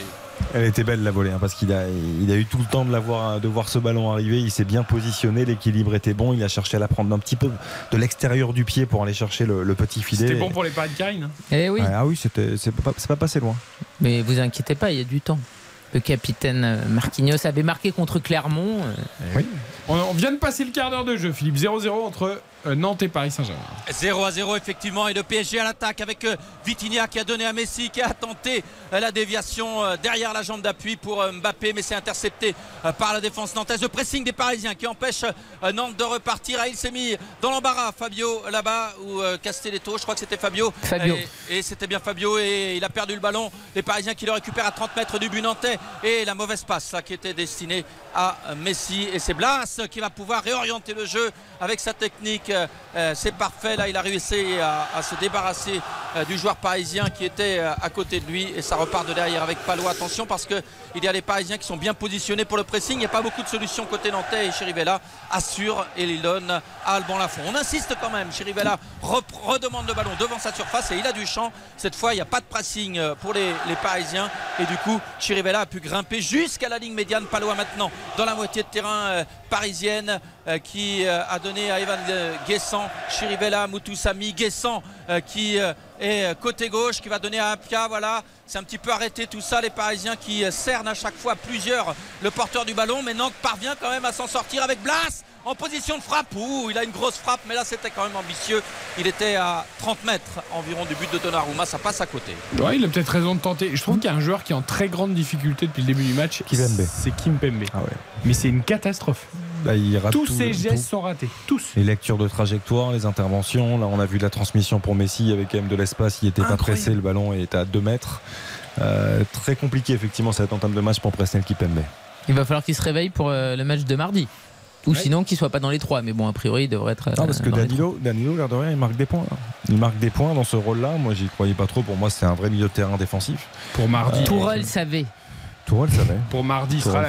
Mais bon. Oui, parce que Et je- attention à ce ballon gratté par les Parisiens, ça va aller vite avec Messi à 40 mètres du but plein axe. Il écarte sur le côté gauche pour Mbappé et le but, le but de Kylian Mbappé qui ouvre le score pour le PSG avec une récupération dans la moitié de terrain parisienne. Et c'est allé très très vite. Les Nantais s'étaient dégarnis en milieu de terrain. Et c'est Messi qui avait impulsé euh, l'action, la passe euh, pour Mbappé côté gauche dans la surface, un but à la Mbappé, il ouvre euh, son pied et il marque dans le coin opposé. Un but à zéro pour le PSG. Qu'est-ce qu'il est beau ce but Et il va le partager sa joie avec Sergio Ramos qui est venu, qui est descendu de, effectivement du banc pour venir euh, saluer le, but de Kylian Mbappé. Il est somptueux parce que ça, ça vient d'une belle récupération euh, au départ. Il me semble c'est qui c'est Sarabia hein, qui vient récupérer le ballon, qui propose un appel ensuite. Il y a l'excellent travail de Messi qui vient fixer le petit extérieur du pied pour, euh, pour Mbappé derrière. Il est légèrement sur la gauche, il, fait ce petit crochet pour se remettre sur son pied droit, il enroule lucarne opposée, le- c'est somptueux. Quand je pense qu'il y en a qui croient encore qu'il a les pieds carrés. Hein Eh Mais oui, qui oui. Ah, il y en a encore certains qui qui défendent le fait que techniquement c'est un joueur très très limité. Euh, ouais. Bon, bah, Non, là- ça va quand même. ça ouais, fait- ça va. C'est bah, c'est sûr, c'est pas Neymar et Messi, techniquement. Non, mais mais, je veux dire, c'est- mais bon, il se fait quand même se servir de ses pieds. Ça garçon. fait au moins, je sais pas, un an et demi, deux ans que t'entends plus ça, que sa principale qualité c'est sa vitesse, etc. Comme ça a évolué, Eric. Moi j'aimerais savoir pourquoi. Que, évidemment, c'est- il a totalement raison d'aller fêter ce but avec euh, ce dieu du football qui est Sergio Ramos, mais pourquoi Parce, qu'ils, du- sont très proches apparemment dans tous les, les voyages, dans tous les déplacements qu'ils font en avion. Ils, ils, jouent. Ils jouent effectivement à des jeux ensemble. Il y a, il y a souvent Ramos, Navas, Mbappé, Hakimi. Et Hakimi, ouais. Euh, ils, sont, voilà, ils sont souvent tous les quatre à partager des, des- des moments sympathiques comme ça euh, de, de vie, de vie de groupe. Il s'échauffe aussi assez souvent avec Sergio Ramos et effectivement c'est une bromance absolue. Il se... Non mais c'est vrai. Parce que c'est Parce qu'il y avait la bromance à Mbappé Hakimi. Est-ce que j'ai- Ramos est passé devant Hakimi? C'est important. Là, on, est- l'équilibre on du est- groupe. on est un peu dans les feux de l'amour. Voilà. Ça c'est terrible. Non mais néanmoins, c'est non, vrai ils qu'il sont ensemble. y, a- il y a une grande complicité entre les deux. Même à l'entraînement, parfois ils font des jeux euh, en fin d'entraînement et on voit des magnifiques images d'ailleurs sur les réseaux sociaux du, du PSG euh, là-dessus. C'est non, c'est bien. Oh l'occasion du 2-0 pour le PSG et la fond qui sauve. Ah ils l'ont mal joué les Parisiens ce coup-là.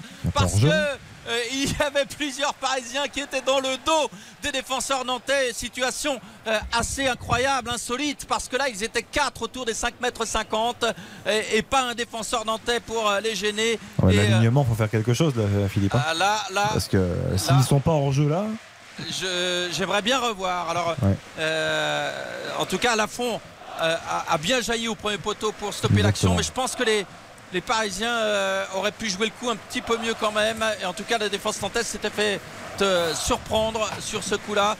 Et euh, ben, désormais, les, les Parisiens sont euh, dans leur moitié de terrain avec Marco Verratti face au pressing de Mohamed. Le plus dur est fait pour Ah, euh, le verrou a sauté assez vite quand même. Hein. Ouais. Et surtout, il y a eu plusieurs alertes avant Eh euh, oui. le but de Mbappé. Et oui, premier buteur de la soirée d'ailleurs, Karine. Tout à fait. hein. Euh, tu, tu avais, tu avais senti le coup. Ouais, mais euh, tu me l'avais piqué surtout. Oui, mais Donc tu as le droit. J'ai- pas dû osé me te- sur Messi. J'ai pas Non, osé c'est- te le dire. toi, Philippe, mais tu as le droit de d'imiter un bon choix. hein. Oui. Pas Non, mais c'est- toi qui as gagné. se C'est toi partager qui as la gagné. victoire. Non, non, je, je te la laisse. J'attends le but de Marquinhos maintenant. non, Voilà. parce que Philippe, je peux te dire que si Marquinhos avait réussi sa, sa frappe, euh, à aucun moment elle n'aurait dit qu'elle avait choisi Mbappé au départ. J'ai choisi Marquinhos dans mon My Match, mais j'avais choisi Lionel Messi en premier buteur parce que bon, euh, Philippe avait pris Mbappé. Voilà, c'était mon deuxième choix. Allez, les Nantais arrivent-ils à répondre? Ce sera pas sur ce coup-là. Non. Et non, avec euh, Denis Apia qui a tenté un centre. Euh, alors je viens, je- qui a tenté un centre qui passait derrière le but de Donnarumma. Je, je viens de revoir la fin de l'action Ouais. euh, de Nous Messi, aussi. mais c'est Mauvais difficile. contrôle de Messi en fait. Eh C'est oui. rare, hein. c'est Eh rare, oui. mais il a raté un peu son contrôle, le ballon lui a un peu échappé. Il en a fait trois dans sa carrière et, et Et, qu'on a et derrière, en fait, au lieu de faire un pas de plus pour se remettre bien à côté du ballon, il a tendu la jambe et du coup, ça a manqué de puissance pour le, le retrait pour Mbappé. Comme quoi ça dérègle tout. hein. Le contrôle est primordial. Parce que, parce que là, normalement, sinon, même si le contrôle lui échappe un peu, il peut la mettre par-dessus ou il peut chercher à marquer parce que la fond anticipe. Oh la belle passe de Messi dans la profondeur euh, pour Kylian Mbappé. Euh, c'est pas Mbappé qui était là-bas d'ailleurs, Euh, mais en tout cas, Bernat. euh, c'était Bernat effectivement qui était monté d'un cran. Ouais, c'était. Mbappé, Fabio l'aurait pas rattrapé. C'était toute la différence. Effectivement. Et, et- et du coup, Bernat a été stoppé dans la surface, à l'entrée de la surface sur le côté gauche. Et l'ouverture était très bonne. En revanche, de Léo Messi, Vitinha. spéciale. Qui, oui, les- et Vitinha qui réoriente le jeu depuis le rond central, mais il est obligé de revenir derrière finalement avec euh, Danilo et Marquinhos. Pressing, euh, je dirais, euh, en marchant là de Mohamed. Les Nantais sont un peu plus attentistes désormais. Euh, lorsque les Parisiens ont le ballon, ils se sont fait prendre en contre tout à l'heure. Ils sont un peu échaudés. Et euh, les Nantais là qui viennent récupérer un ballon dans les pieds de Mbappé. Et euh, la relance en revanche est plus délicate. On a du mal quand même dans les transmissions vers les attaquants quand il s'agit d'aller vite sur des transitions rapides. Par rapport à ça, Philippe, il y a- il y, a un vrai manque et tu l'as évoqué. Je veux dire, Nantes avec et sans Moses Simon n'a absolument rien à voir. C'est-à-dire que Ah, euh, offensivement, c'est sûr que c'est le détonateur. Avec Blas les- euh, qui donne les ballons. Quand, quand tu as un PSG qui laisse autant d'espace, parce que Nantes a eu le temps hein, de, de s'exprimer, a eu des, des situations pour le faire dans les premières minutes, quand tu as Simon qui, qui mange des espaces avec une envie débordante et une justesse aussi. hein. Simon, c'est c'est le détonateur et c'est vrai que dans ce genre de match, il, il manque énormément. Non mais le, le- le jeu offensif qui était déjà pas le point fort de, l'équipe. La saison dernière reposait sur trois joueurs Blas, Colomwani et Simon. Et là ce soir il n'y en a qu'un sur euh, les trois c'est Ludovic Blas. Donc euh, ben, euh, les remplaçants ils ont des qualités hein. on l'a vu depuis le début de la saison mais ce ne sont pas des, des individualités aussi fortes quand même que ce soit Guessant ou Mohamed que ne l'était Colomwani oh là là la faute euh, de Fabio dans le rond central qui va lui valoir un premier avertissement sur euh, euh, faute sur Léo Messi Vitinha.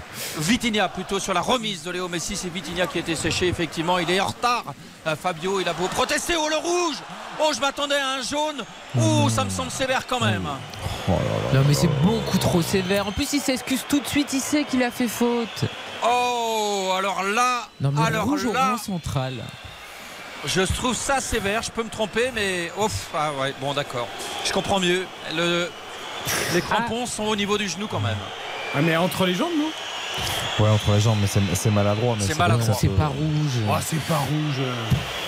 Franchement. C'est- C'est maladroit. Je suis, en fait, je suis un peu partagé parce que effectivement, il le touche pas vraiment, c'est entre les jambes, mais, mais il appuie quand même bien avec la semelle. Imaginons qu'il lui prend le genou et qu'il ait la jambe. euh, Enfin, je veux dire, ça- Exactement. c'est ça que je veux dire. C'est que Oui, avis, pas le cas, c'est il qui sait est qu'il a raté son intervention, il s'excuse tout de suite. Bien sûr, bien sûr, je suis Il d'accord. sait qu'il a fait Non, faute je- et que son je- intervention est je ratée. suis complètement Si d'accord. lui touche la jambe, tu mets rouge. Voilà, c'est. je il Bah, il je, je suis, je pas sûr qu'il faille attendre une blessure pour sanctionner. hein. Mais non, mais. Non mais là Mais c'est pour le coup, maintenant, on va pas non c'est une euh, intervention maladroite, il le sait.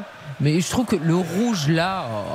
Oh non, moi je trouve Mais c'est bien, hyper vous qui ne connaissiez pas l'arbitre, maintenant vous le connaissez. Oui, euh, Gaillouste. Monsieur Gaillus. Non, mais c'est sévère. On est tous d'accord pour dire que c'est très sévère. Mais euh, je, je- je pense que Monsieur Gaillouste euh, réfléchit à ça. Et euh, alors après, moi, je, moi, je fais partie des, des personnes qui préféreraient effectivement euh, que voir l'arbitre central mettre un carton jaune et que potentiellement il y ait l'assistance vidéo qui lui dise euh, regarde peut-être ou euh, je sais pas, mais et un, un peu de, de mesure, je trouve. Parce que là, le rouge direct, c'est effectivement, je, ça paraît quand même euh, très très sévère. Et puis je, je crains fort que la soirée soit longue pour les Nantais qui sont Mm. déjà menés 1 à 0.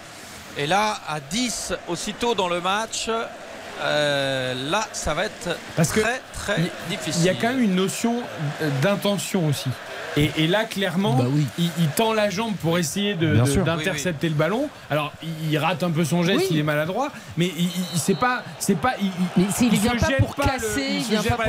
C'est de la maladresse, c'est une intervention ratée. Déjà, l'intervention est ratée, mais c'est pas pour casser. Et en plus, il ne le touche pas. Donc, ça fait quand même beaucoup. Alors il le touche quand même parce que Vitinha, il reste au sol. hein. Il est pas Ouais, sûr de reprendre. hein. Il les fleure. Enfin, je veux dire, moi, je veux bien. Il est pas sûr de reprendre. Alors, ça, j'y crois pas une seconde. Bah, Non, et après, le jeu n'a il- toujours pas repris. Il avait hein. envoyé Renato Sanchez euh, à l'échauffement par précaution, mais là il vient de se mettre au sol. Oui, mais c'est. Alors, Il pour, semble, le, pour le euh, coup, semble après, musculairement, il y a peut-être eu un petit souci.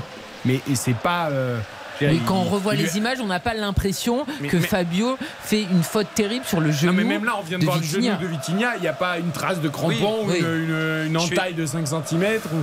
Je pense qu'il a, il a peut-être senti un petit truc euh, s'étirer ou je sais pas. Mais Non, pour le coup, je pense pas que ce soit une question d'entaille, parce qu'une entaille tu peux continuer à jouer. hein, Il y a pas de... oui, mais non, mais je veux dire, c'est pas le, le choc directement. Et Mais- Renato Sanchez en état d'échauffement. le- le- le- je suis d'accord avec vous pour dire que le choc euh, ne donne pas l'impression que le joueur puisse être blessé, mais.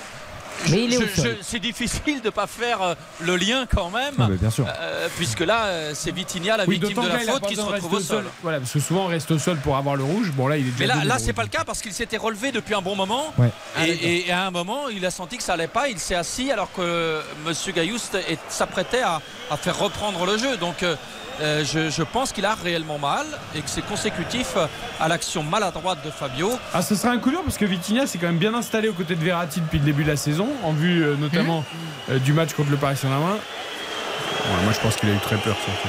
J'ai pas l'impression qu'il. En tout cas, il boite pas. Il sort en marchant.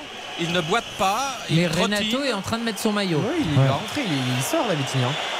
Ouais, Il- a essayé moi, de trottiner et finalement, Par euh, sécurité avant le match contre la Juve. Oui, c'est possible aussi. Et, et- il marche à nouveau là pour quitter la pelouse. Est-ce qu'il la quitte définitivement On ne sait pas. Enfin, je lui souhaite en tout cas. De toute façon, on saura vite parce que même s'il sort, on verra s'il est dans le groupe mardi contre la Juve. hein. Bon, je pense pas que ce soit très grave pour Ouais, mardi. Là, on est en train d'inspecter son genou euh, et le jeu reprend à 10 contre 10.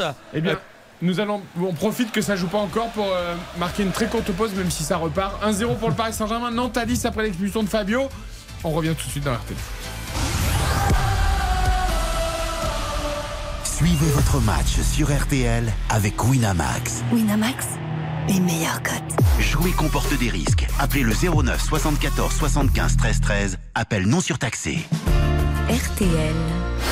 Avez déjà fait Je suis en train de réfléchir. L'amour dans le train. Oui, j'allais lui demander est-ce que vous avez déjà fait l'amour dans le train Non, il n'y a que dans un lit que j'ai jamais fait. Les grosses têtes, chaque jour à 15h30 sur RTL. RTL, rire ensemble. Éric Silvestro. RTL Foot jusqu'à 23h.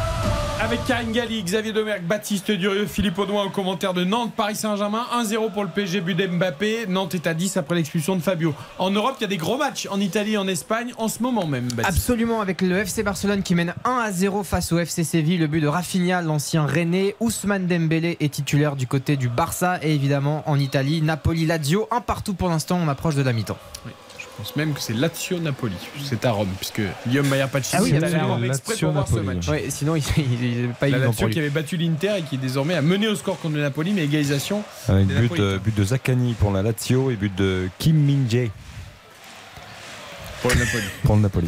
Très Il est toujours aussi exceptionnel dans les prononciations. Ah, c'est- Google Trad, c'est lui en fait. Ah Incroyable. Et Xavier, c'est Shazam et Google Traduction. Oui, Shazam aussi Shazam aussi. Certainement. Ouais, très fort. Les blind tests, ça, ça- ça le connaît.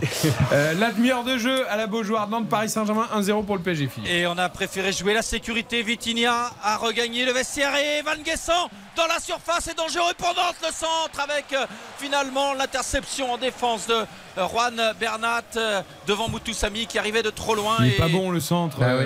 Il Il, regarde, bon. il regarde pas où il met, il le met en espérant qu'il y ait quelqu'un qui soit là. Après, Évidemment, après- c'est là où il n'y a personne. Après, il est bien venu fermer quand même, euh, Bernat. hein. Parce que ce que ferait peut-être un peu moins naturellement Nuno Mendes, il a, il a ce réflexe de latéral gauche de venir fermer l'axe.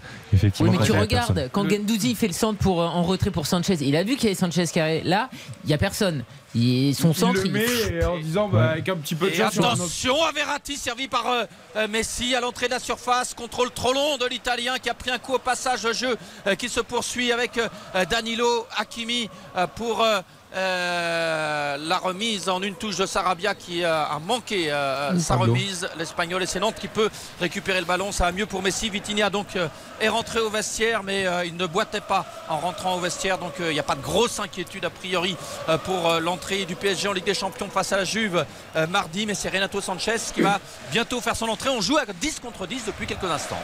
Ils peuvent poser des problèmes quand même, les Nantais. Même, à 10, je pense, je trouve que dès qu'ils trouvent Guessant, la puissance de Guessant, elle pose des soucis euh, au secteur défensif du Paris Saint-Germain. Ce soir, ils sont quand même pas très très bien, je trouve. Et Apia pose des problèmes aussi avec un joli dribble sur Hakimi, le centre euh, d'Apia rentrant euh, qui était bien senti. Mais euh, c'est bien joué. Hein. Vous C'est êtes sûr que ce c'est font. Apia parce que ça fait deux fois qu'il fait des 1 fait deux contre fois. 1 de. C'est un vrai bon joueur, Apia. Non mais je Ben, sais, mais alors que c'est un très bon joueur, mais je l'ai jamais vu faire des Non. dribbles Ouais, comme ouais, ça comme vrai. il fait Non, depuis le début du match. Exactement, c'est pas du tout son registre. Bah, parce que et dernièrement aussi, euh, il- Apia il jouait dans un registre beaucoup plus défensif. Il jouait dans les trois axiaux Oui, souvent.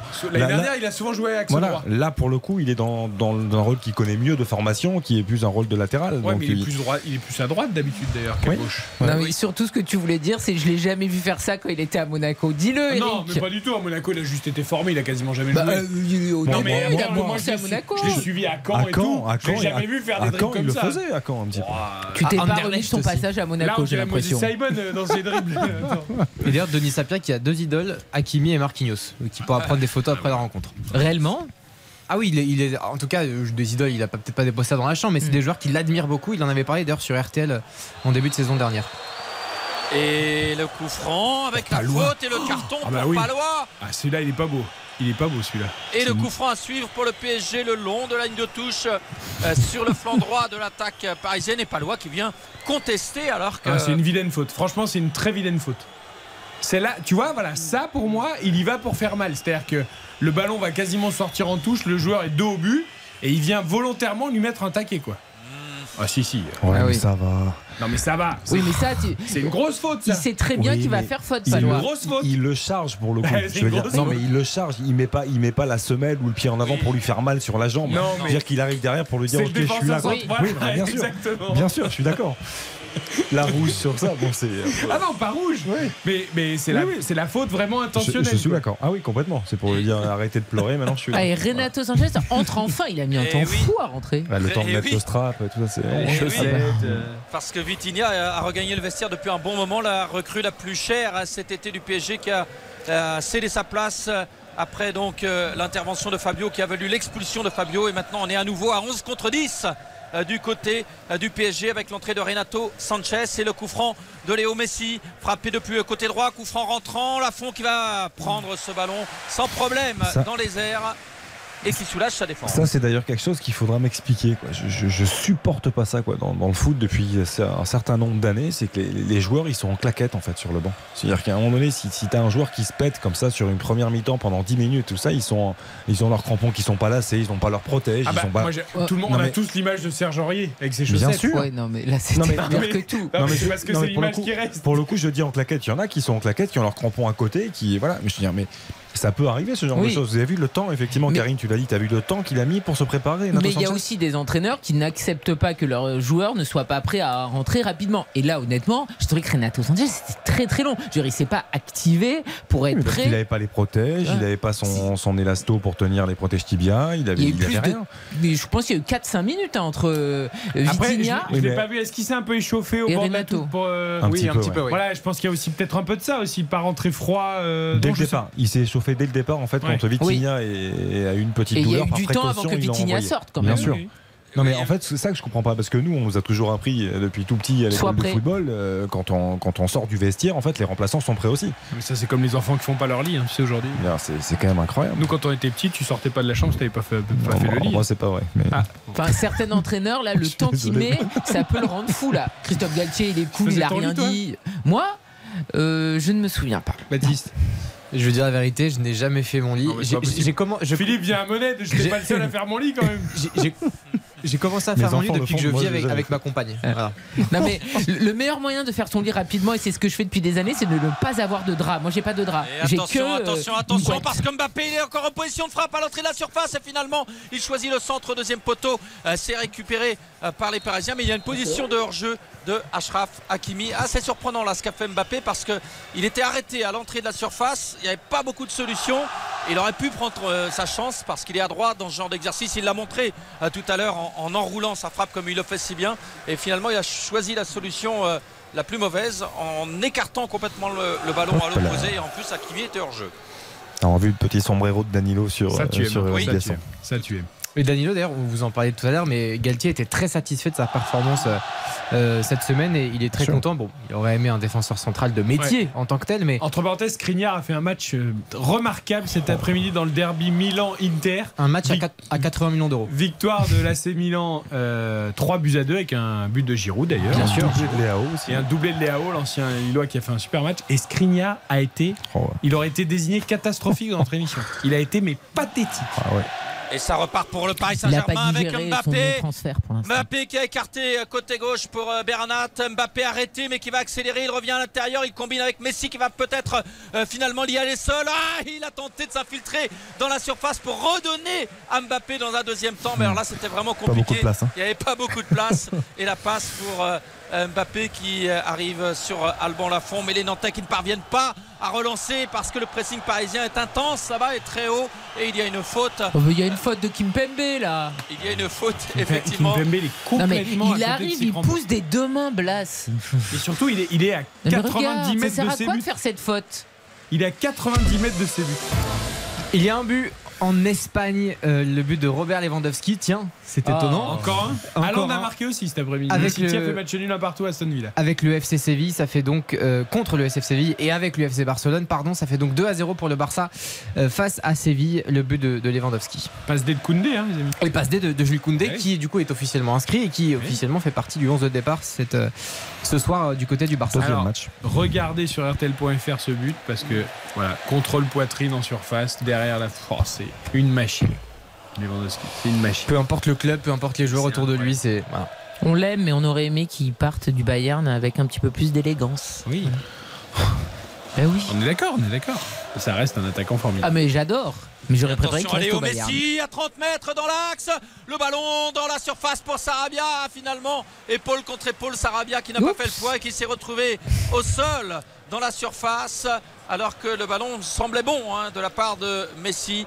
Et euh, le PSG qui récupère systématiquement le ballon dans la moitié de terrain nantaise à déviation euh, de Mbappé pour euh, Bernat, l'Espagnol en position de centre qui temporise et finalement il donne derrière à Renato Sanchez, les Nantais qui sont tous campés devant leur surface de réparation excepté Mohamed qui lui est près du rond central, le ballon qui circule de pied en pied côté parisien mais on est vraiment dans la moitié de terrain nantaise, on campe. Ouais, on est arrêté, cette- hein, Philippe. Là, Ah. on est arrêté. hein. complètement, mais euh, les Parisiens ils peuvent être arrêtés et créer le danger tout en étant arrêtés parce que là ça circule, ça circule et à un moment ça peut euh, partir même si euh, Mbappé a décroché euh, et euh, Verratti dans un mouchoir de poche en triangle avec Messi, euh, ça joue en une touche, le ballon voilà qui arrive dans les pieds de Bernat dans la surface, la défense nantaise euh, qui intercepte mais ça revient, Lafont qui repousse, oh il aurait pu bloquer ce ballon, euh, Lafont il s'y est mal pris et finalement il a euh, le bonheur de voir un défenseur euh, euh, dégagé Mais- et écarter le danger. Quel mauvais choix sur le 1-2-3, là, magnifique quand ça a accéléré, Philippe. Quel mauvais choix de Renato Sanchez.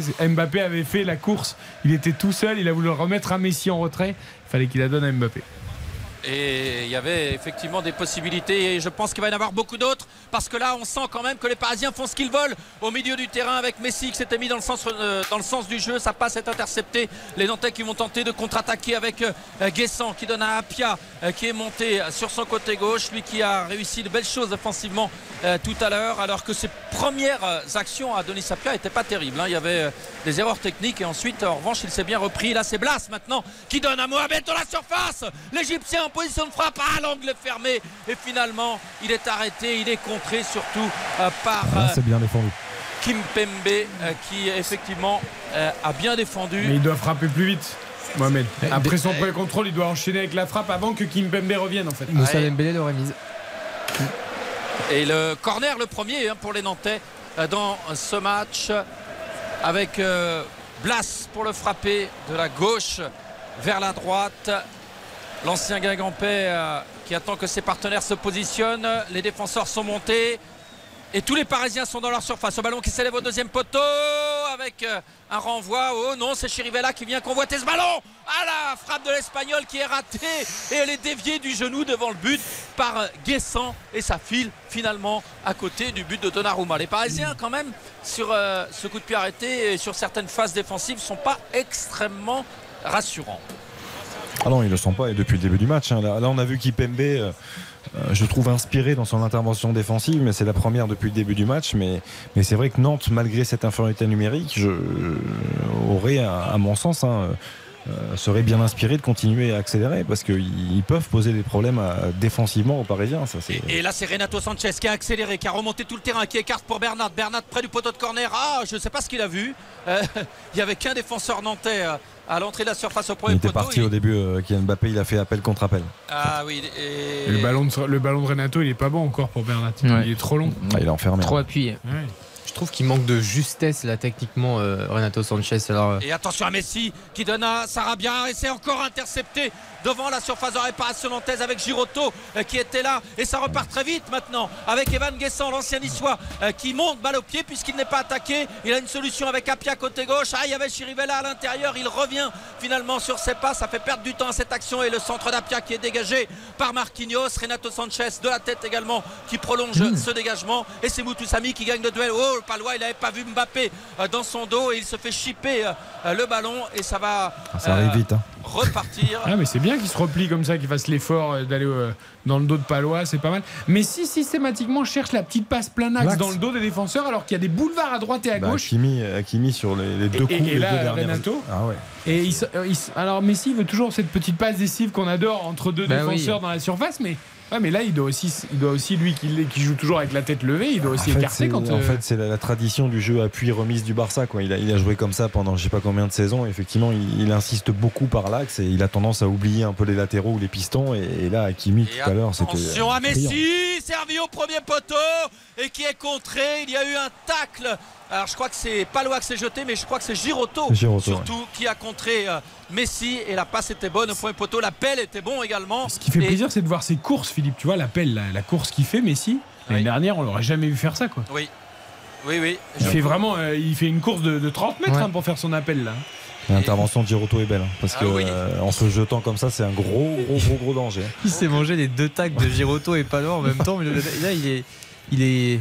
Franchement, bravo hein, pour Messi. hein. parce que là, il était pris en sandwich, le pauvre. Et encore un projectile qui tombe des tribunes près de Messi qui frappe tout de même euh, le corner. euh, Le ballon qui s'élève au deuxième poteau. Il y a une faute parisienne dans la surface de réparation. Récupération du ballon pour Nantes à deux minutes de la mi-temps, mais un peu plus hein, parce qu'on a perdu beaucoup de temps tout à l'heure euh, suite à l'expulsion de Fabio et à la sortie de Vitinha. Et le PSG à 11 contre 10 qui mène un but à 0 et les Nantais qui vont pouvoir repartir avec euh, Alban Lafont. Oui. qui donne dans sa surface à Giroto. Il va pas falloir trop s'amuser à ça parce que les Parisiens font le pressing. Et c'est euh, Apia euh, qui est mis dans une situation difficile le long de la ligne de touche. Et il n'a plus il n'a pu que remettre le ballon de la tête à l'intérieur. Mais là c'était pour un Parisien.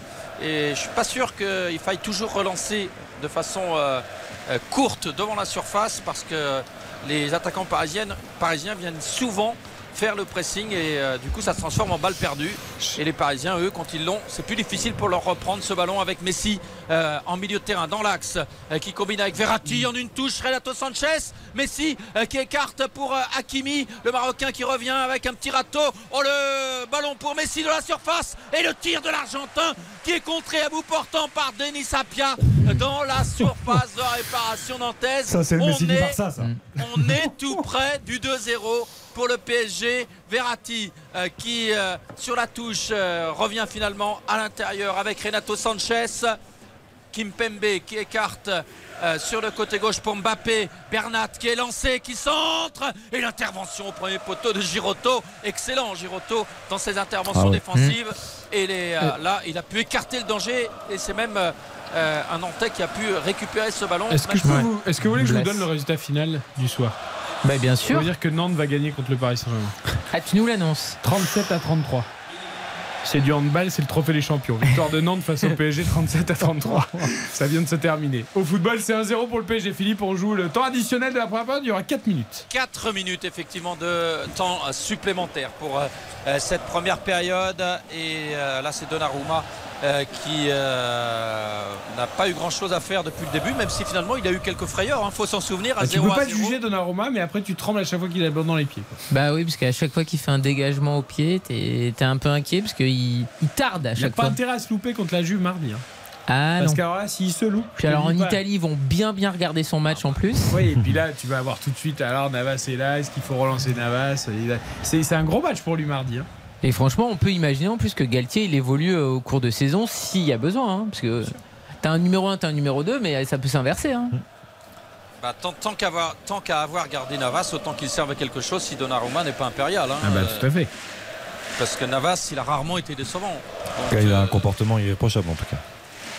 Mais ça, il faut aussi, il faut aussi en parler parce que c'est quand même pas évident d'avoir deux gardiens de ce niveau-là dans la gestion au quotidien. Et, et là, là, il est clairement numéro 2, il est. Et il Et a pas signé au PSG pour être 2 en plus, évidemment.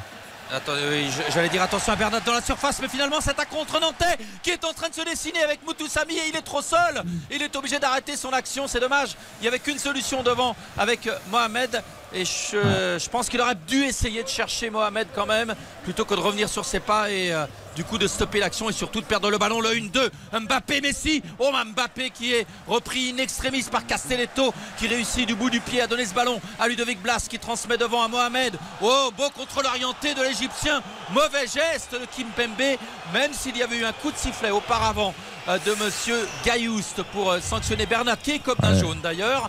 Je trouve que Kim Pembe sur ce coup-là, euh, ça, ça a peut-être échappé à beaucoup de gens, mais, euh, moi il m'avait semblé que sur le contrôle orienté de Mohamed, c'était pas très beau ce qu'avait Bien tenté. sûr. euh, Moi, j'aimerais bien que Kim Pembe, à un moment.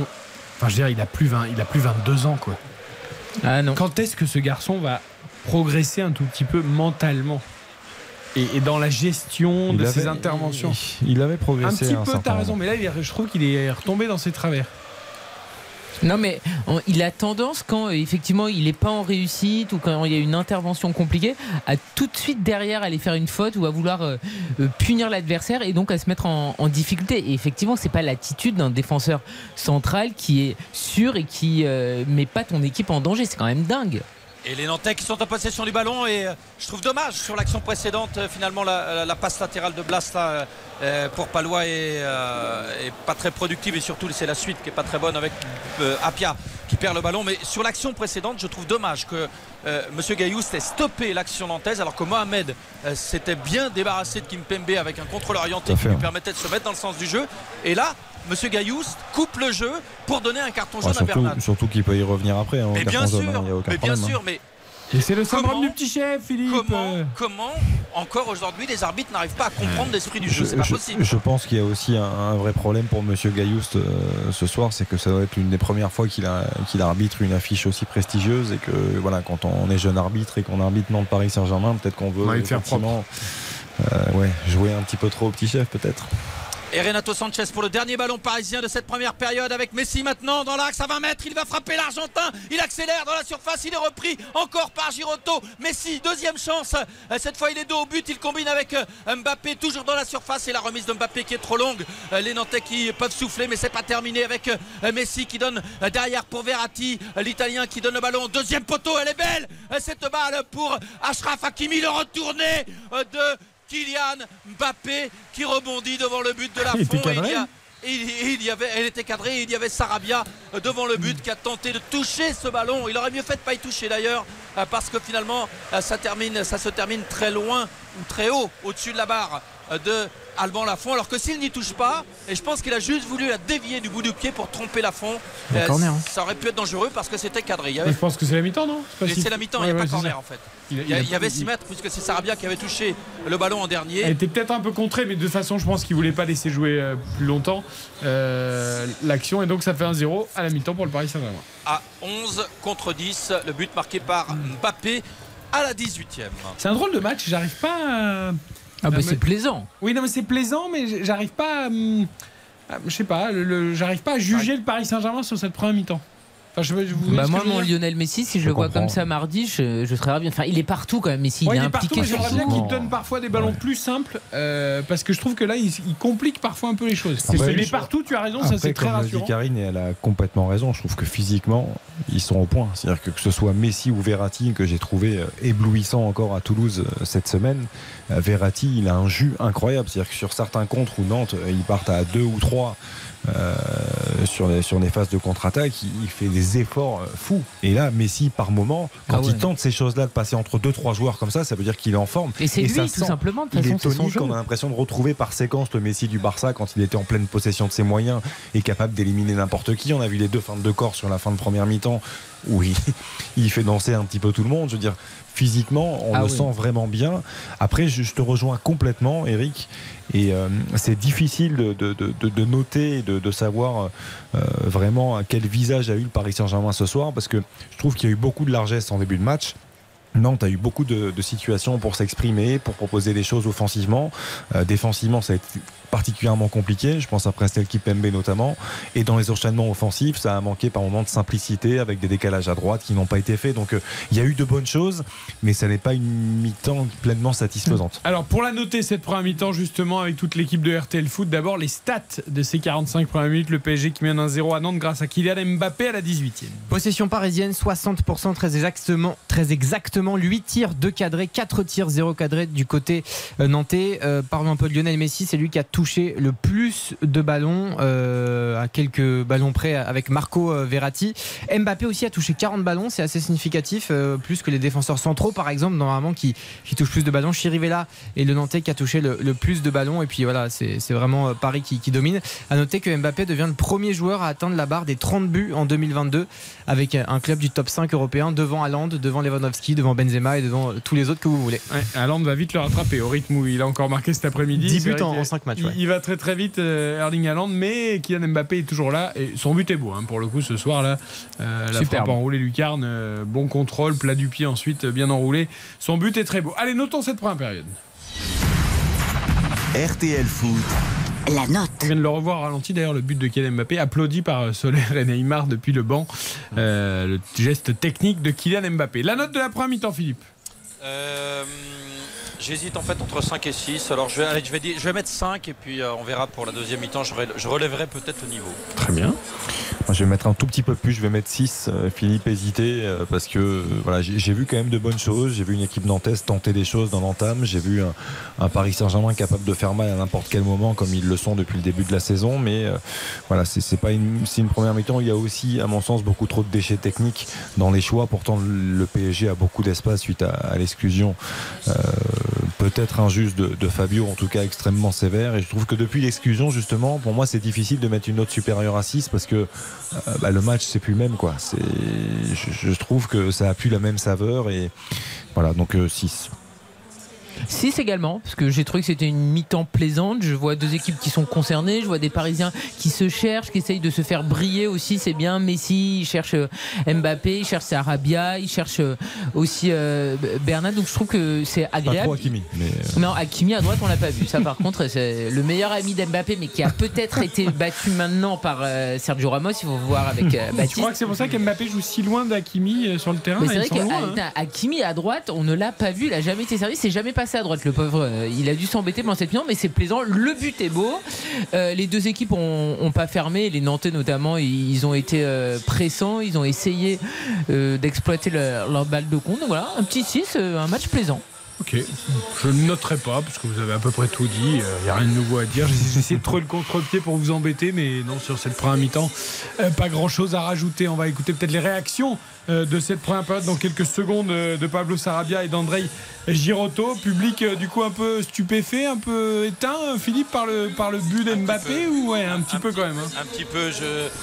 Ouais, ouais, je, je trouve que. euh, moi, je reste. Je, je ressens pas l'ambiance de la Beaujoire, quoi. ah, c'est le rouge, le rouge derrière. Il vient, il- il- je, trouve- je trouve qu'il te tue et quand Eh t'es oui. supporter, effectivement, c'est c'est dur. Oui, et puis euh, il n'y a, il y a pas de- il y a pas d'envolée nantaise, il n'y a pas d'occasion euh, pour Nantes, excepté celle de la dixième minute euh, de Moutoussamy. Euh, on, on sent que voilà, le match il Avec a Guessant tourné. Mohamed, c'est quand même. euh, limite. Alors, ils avaient joué un coup un, un coup l'autre. Là, on les a tous les deux titulaires au coup d'envoi parce que Moses Simon n'est pas là.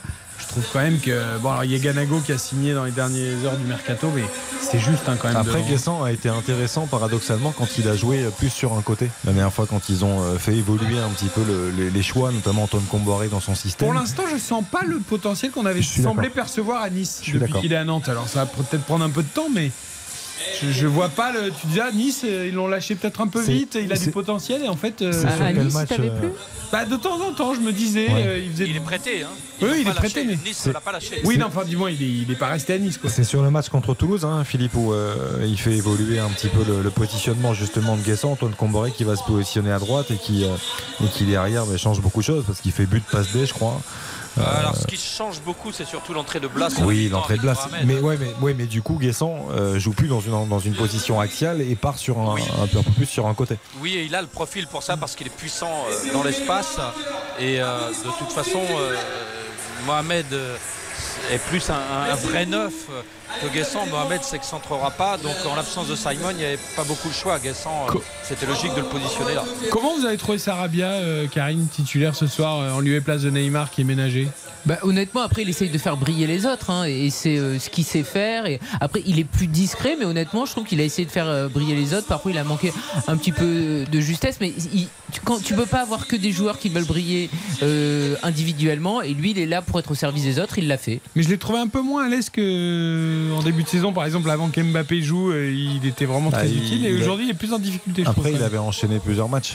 Euh, Ouais, dur, hein, là, il- ça fait un petit moment qu'il n'avait pas joué. Il doit rentrer tout de suite et, et se fondre dans le collectif. Mais moi, ce que j'aime bien toujours avec lui, c'est que euh, il est altruiste. Il est altruiste. Il pense collectif. Il fait les efforts défensifs. Il accompagne les actions et il fait partie de, de ces joueurs un peu irréprochables dans le comportement. Allez, on écoute Pablo Sarabia chez nos confrères de, de Canal Plus Football, nouvelle chaîne chez nos confrères, donc au micro de Canal Plus. Oui, euh, c'est un match euh, difficile. On va, on va essayer de, de jouer pour, euh, pour le côté parce que je pense que c'est la, c'est la clé pour, pour les matchs parce qu'ils sont 10 joueurs maintenant. Et on va essayer de, de qu'ils sont courus. Et oui, les Nantais qui sont à 10 après l'expulsion de Fabio, on va jouer plus sur les côtés. C'est vrai qu'on disait tout à l'heure, Messi qui parfois avait du mal à aller chercher Bernat et Hakimi euh, dans les montées alors qu'il y, a des- qu'il y a des décalages. C'est peut-être ce que va faire le Paris Saint-Germain en seconde période. On écoute également André Girotto, qu'on a beaucoup vu dans des gestes défensifs dans cette première mi-temps. C'est très sévère le, le rouge. Je sais que- qu'il a pris la jambe en haut, mais c'est n'est pas un engagement qui, qui va pour faire mal. Il ne faut pas tuer le match comme ça. Je pense qu'il méritait un jaune. Et on, on lâche rien, on, on va jou- jouer jusqu'à la fin pour, pour essayer de au moins égaliser ce match. Ouais, on est assez d'accord. Nous, Il a ici, raison. euh, en Ah studio ouais. avec André Girotto sur la sévérité de ce rouge donné à Fabio, même si ça aurait pu être dangereux. Fort heureusement, Vitinha, même s'il est sorti euh, apparemment légèrement touché. Après, Giroto a, été très bon ce soir, mais ça lui arrivait aussi, ça lui arrive d'être un petit peu maladroit comme ça dans, Oui. dans certains matchs aussi. Il Donc, plaide euh, sa je- cause peut-être pour le futur. Ouais, peut-être, mais, mais après, je, oui, je suis complètement d'accord avec lui et c'est ce qu'on disait tout à l'heure. Karine le, le disait très bien, c'est-à-dire que euh, je pense que le jaune euh, aurait pu suffire. Après, les arbitres qui aiment bien faire un peu de zèle. Donc, euh, Puis il l'a sorti en deux secondes chrono. hein. Ouais, il a vraiment pas hésité. On, on libère Philippe Audin qui puisse quand même aller boire un petit verre d'eau de 3 minutes. La mi-temps va, va vite passer, mais à tout à l'heure, Philippe, pour la seconde période, 1-0 pour le PSG à Nantes. Juste euh, deux choses. Vitinha en fait a, a mal au genou euh, gauche. C'est une torsion. Ce n'est pas le genou en fait qui a été taclé par Ah oui, Fabio. c'est ce l'autre voilà qui s'est euh, tordu apparemment. Et l'image circule sur les réseaux sociaux. Alors c'est une image arrêtée où effectivement on voit vraiment le genou de Fabio, le- les crampons de Fabio qui sont sur le genou. Ça paraît assez violent. Mais en tout cas l'image fait beaucoup parler euh, nos chers amis internautes. Les, fameux, les fameuses images arrêtées. Bien sûr. Euh, mais bon, non, mais le geste était dangereux. Il y avait, il y avait une grosse faute, euh, c'était évident. c'est maladroit, mais la, la maladresse est sanctionnable. La maladresse, c'est D'un jeune parfois. Exactement. Il n'y a pas que le rouge, il y a des graduations dans les sanctions. Je suis d'accord. 21h59, on marque une courte pause. Tous les résultats de l'après-midi en Ligue 1 et dans les championnats européens avant la seconde période de Nantes PSG dans RTL Foot. 1-0 pour Paris, le but d'Mbappé. Suivez votre match sur RTL avec Winamax. Winamax, les meilleurs cotes. Jouer comporte des risques. Appelez le 09 74 75 13 13. Appel non surtaxé. RTL. Cette année, dans Objectif Top Chef, Philippe Etchebest a décidé de frapper fort. Allez, on y va, là, on donne tout Allez Avec la complicité de Pierre Chemet de la saison 12 de Top Chef, il a créé un restaurant éphémère dans lequel les clients, dont des invités prestigieux, vont venir directement challenger les candidats. J'aurais compris que les places sont chères, alors battez-vous jusqu'au bout Inédit. Objectif Top Chef avec Philippe Etchebest et Pierre Chemet, c'est du lundi au vendredi à 18h40 sur M6. RTL Foot. Présenté par Eric Silvestro. Nous sommes ensemble jusqu'à 23h, comme tous les vendredis, comme tous les samedis, comme tous les dimanches, pour vous faire vivre avec Karine Galli, Xavier Demergue, Yohan Rioux, Baptiste Durieux et tous nos commentateurs sur RTL, le meilleur de la Ligue 1. Rendez-vous également mardi et mercredi pour le début de la phase de poule de la Ligue des Champions avec deux superbes affiches. Mardi, ce sera Paris Saint-Germain, Juventus avec Philippe Sanfonche et Nicolas Georgerot. Coup d'envoi 21h. Nous prendrons l'antenne dès 20h45 après Flavie, Flamand et Jourgie euh, pour vous faire vivre cette grande soirée, l'entrée en liste du PSG. Et puis mercredi, rebelote avec l'Olympique de Marseille en déplacement à Tottenham avec Hugo Hamelin au commentaire euh, pour cette entrée en liste donc de l'OM en Ligue des Champions. L'OM qui s'est imposé, Baptiste Durieux, cet après-midi à Auxerre. 2 à 0, euh, score final. Les buteurs Gerson et Alexis Sanchez en fin de rencontre. La victoire de l'Olympique lyonnais également 5 à 0 avec le doublé de Kartoko et Cambi, le but d'Alexandre Lacazette, de Loukeba et de Moussa Dembélé. Magnifique euh, à la 90e minute de jeu. Et puis les championnats européens, les principaux résultats, notamment des adversaires des clubs français. Bien sûr, euh, le Bayern Munich déjà qui a fait match nul un partout face à l'Union Berlin. Victoire de l'Eintracht Francfort euh, 4 à 0. Quel club L'Eintracht. L'Eintracht. L'Eintracht, pardon. L'Eintracht. En plus, j'ai fait de l'allemand pendant, Oui, pendant, pendant Exact. 10 ans et j'en- ai gardé trois mots de vocabulaire. C'est terrible. Euh, Face euh, à Leipzig, 4 euh, à 0. En Angleterre, euh, Liverpool-Everton, ça fait 0-0. euh, Des débuts un peu décevants de saison pour euh, euh, les Reds. Euh, Chelsea s'impose 2 buts 1 face à West Ham. Victoire de Tottenham 2 buts 1 face à Fulham. Euh, match nul également de Manchester City qui a aussi du mal face à Aston Villa. Un but partout. Euh, en Espagne également, le Real Madrid s'est imposé 2 buts 1 face au Betis avec notamment Aurélien Chouameni élu homme du match lors de cette rencontre. Et puis euh, l'Atlético Madrid a fait match nul un partout face à la Real Sociedad. Et en ce moment même, le FC Barcelone joue face au FC Séville, toujours 2 buts à 0. Et puis euh, en Italie également, match nul de la Juventus, futur adversaire du Paris Saint-Germain face à la Fiorentina, un but partout. Et victoire de l'AC Milan dans le derby face à l'Inter, 3 buts à 2 avec notamment un but d'Olivier Giroud et toujours un partout entre la Lazio et le Napoli. Et je précise qu'en Ligue 2, il avait un match aujourd'hui, la victoire des Girondins de Le Bordeaux leader. Le leader. leader de Ligue 2 au Stade Charletti, 3 buts à 1 face au Paris FC. Les Girondins de Bordeaux, effectivement, leader de Ligue 2 à l'issue de Gra- cette euh, sixième journée. Grâce à un triplé de Josh Maja, Josh Maja, ancien joueur de Sunderland, notamment, formidable. qui est resté aux Girondins. Qui a bien fait de rester. Voilà, et qui met un triplé. Les Girondins qui, qui marchent bien en ce moment, il faut, faut confirmer.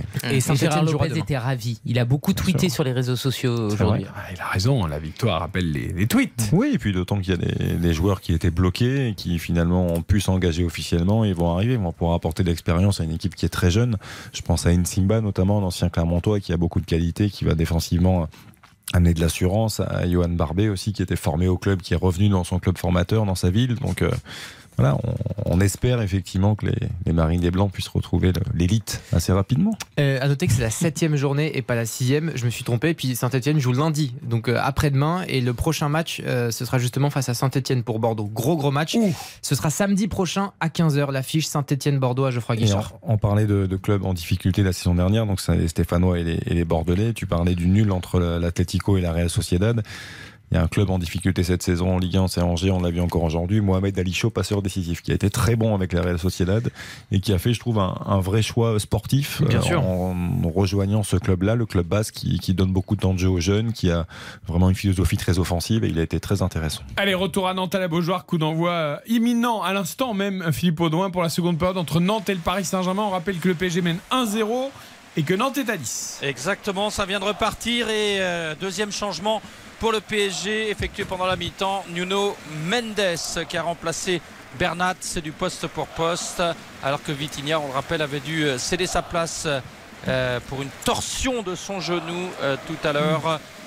Il avait cédé sa place à Renato Sanchez. C'est la première possession parisienne dans cette deuxième période avec Messi à proximité de la ligne médiane euh, qui combine euh, avec euh, Verratti, Sanchez. On est arrêté et les Nantais qui attendent simplement de voir ce que les Parisiens vont déclencher. Voilà, c'est Messi sans doute qui va orienter à gauche. C'est fait.